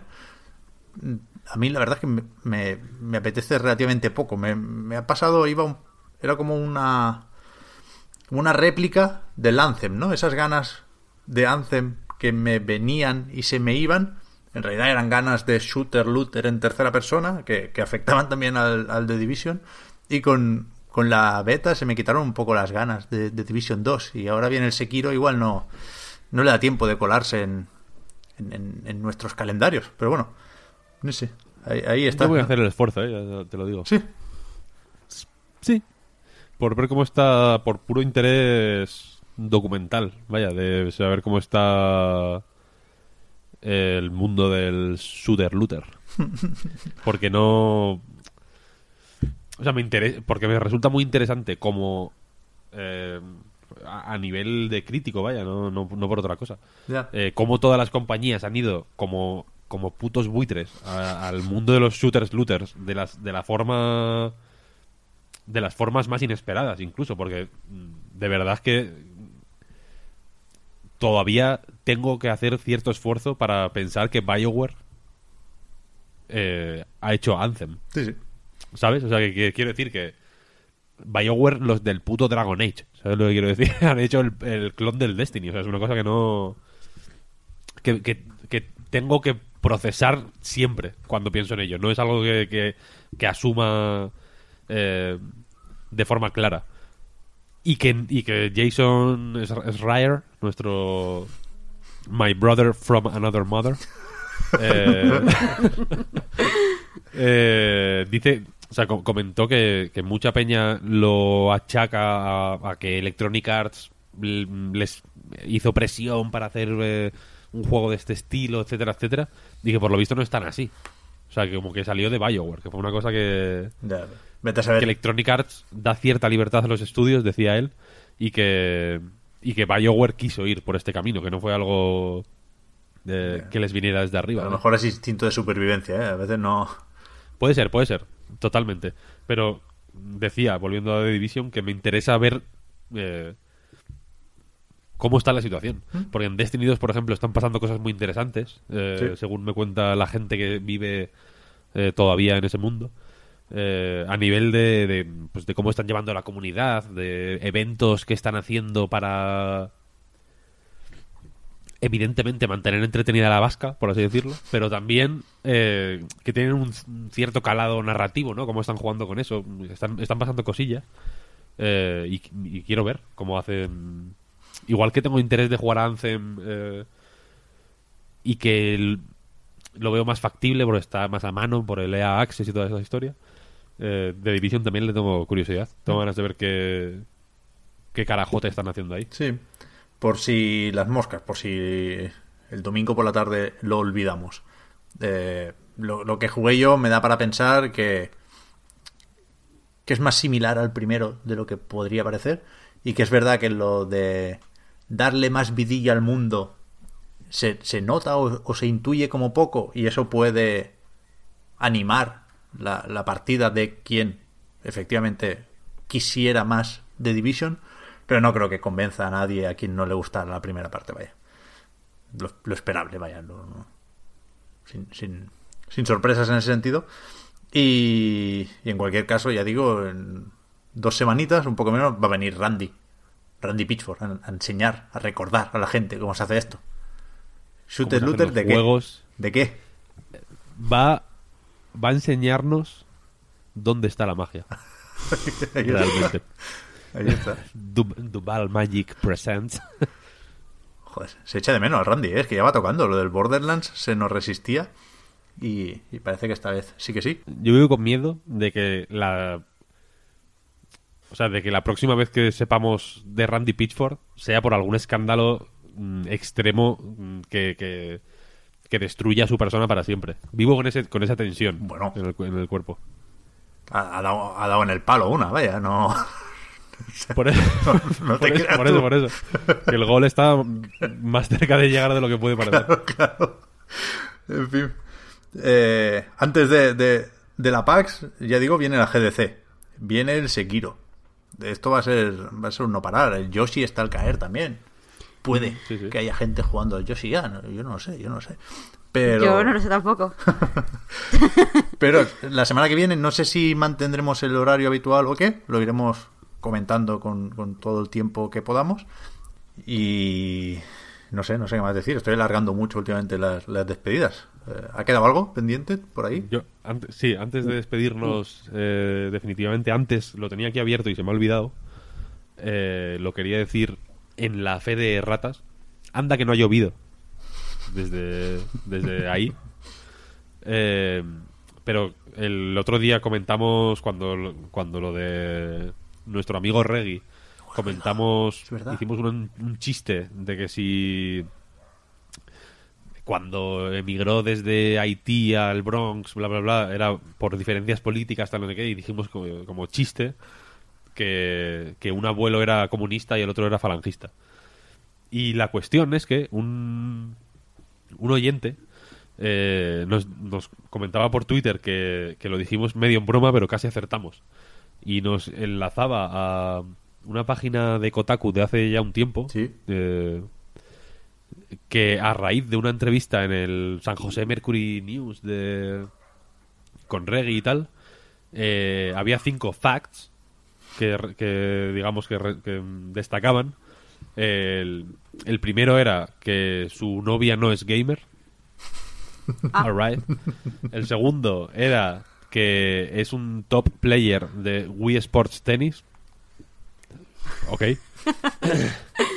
y el tercero era que su su abuelo por parte de padre eh, era general en Haití en los años 50, que hubo una revuelta militar eh, y un breve una breve dictadura, eh, creo que en, lo- en los años, a mediados de los 40 y en los principios de los 50, eh, hubo dos periodos de breve dictadura militar y, eso, su, su abuelo por parte de padre era general de, la, de, de- las milicias eh, dictatoriales y, y su abuela, o sea, y su abuelo por parte de madre era de era parte del gobierno democrático eh, que, que derro- al que derrocó la- la- las milicias dictatoriales.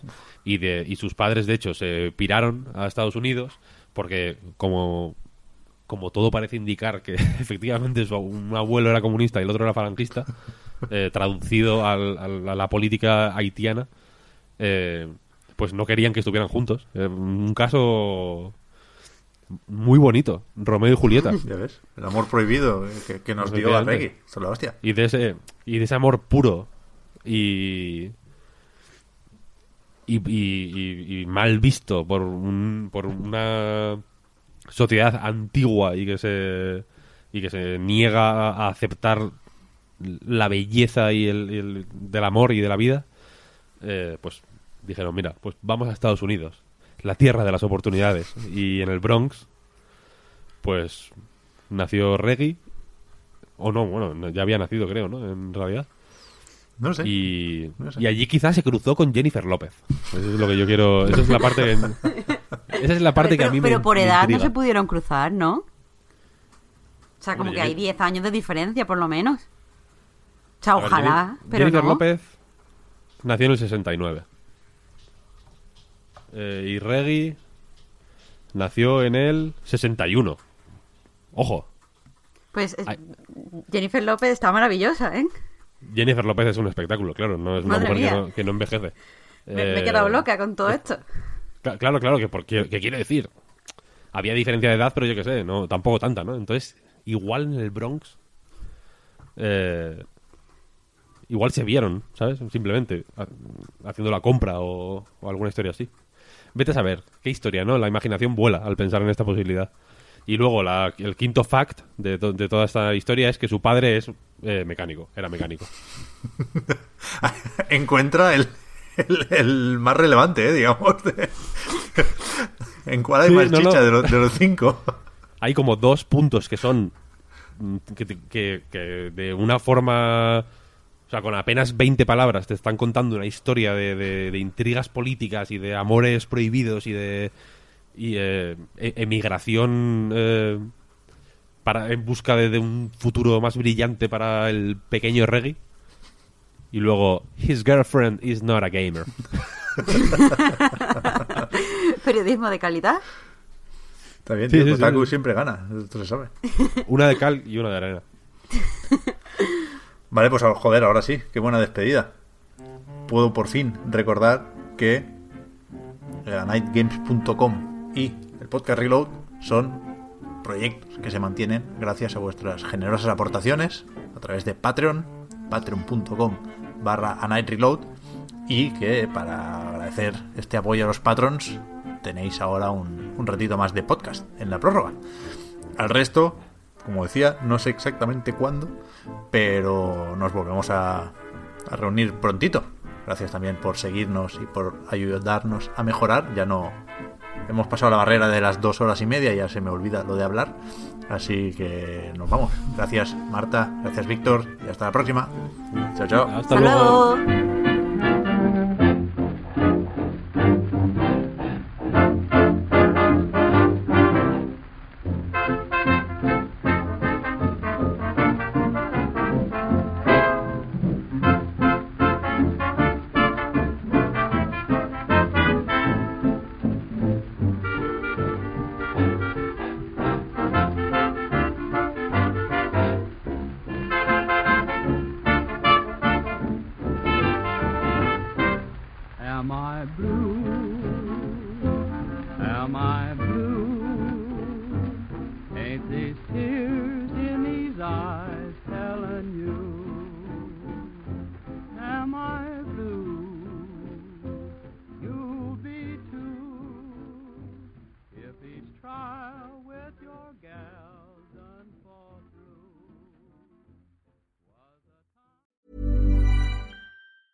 Hi, I'm Daniel, founder of Pretty Litter. Did you know cats tend to hide symptoms of sickness and pain? I learned this the hard way after losing my cat, Gingy. So I created Pretty Litter, a health monitoring litter that helps detect early signs of illness by changing colors, saving you money and potentially your cat's life. Pretty Litter is veterinarian developed, and it's the easiest way to keep tabs on your fur baby's health right at home. Go to prettylitter.com and use code ACAST for 20% off your first order and a free cat toy. Terms and conditions apply. See site for details.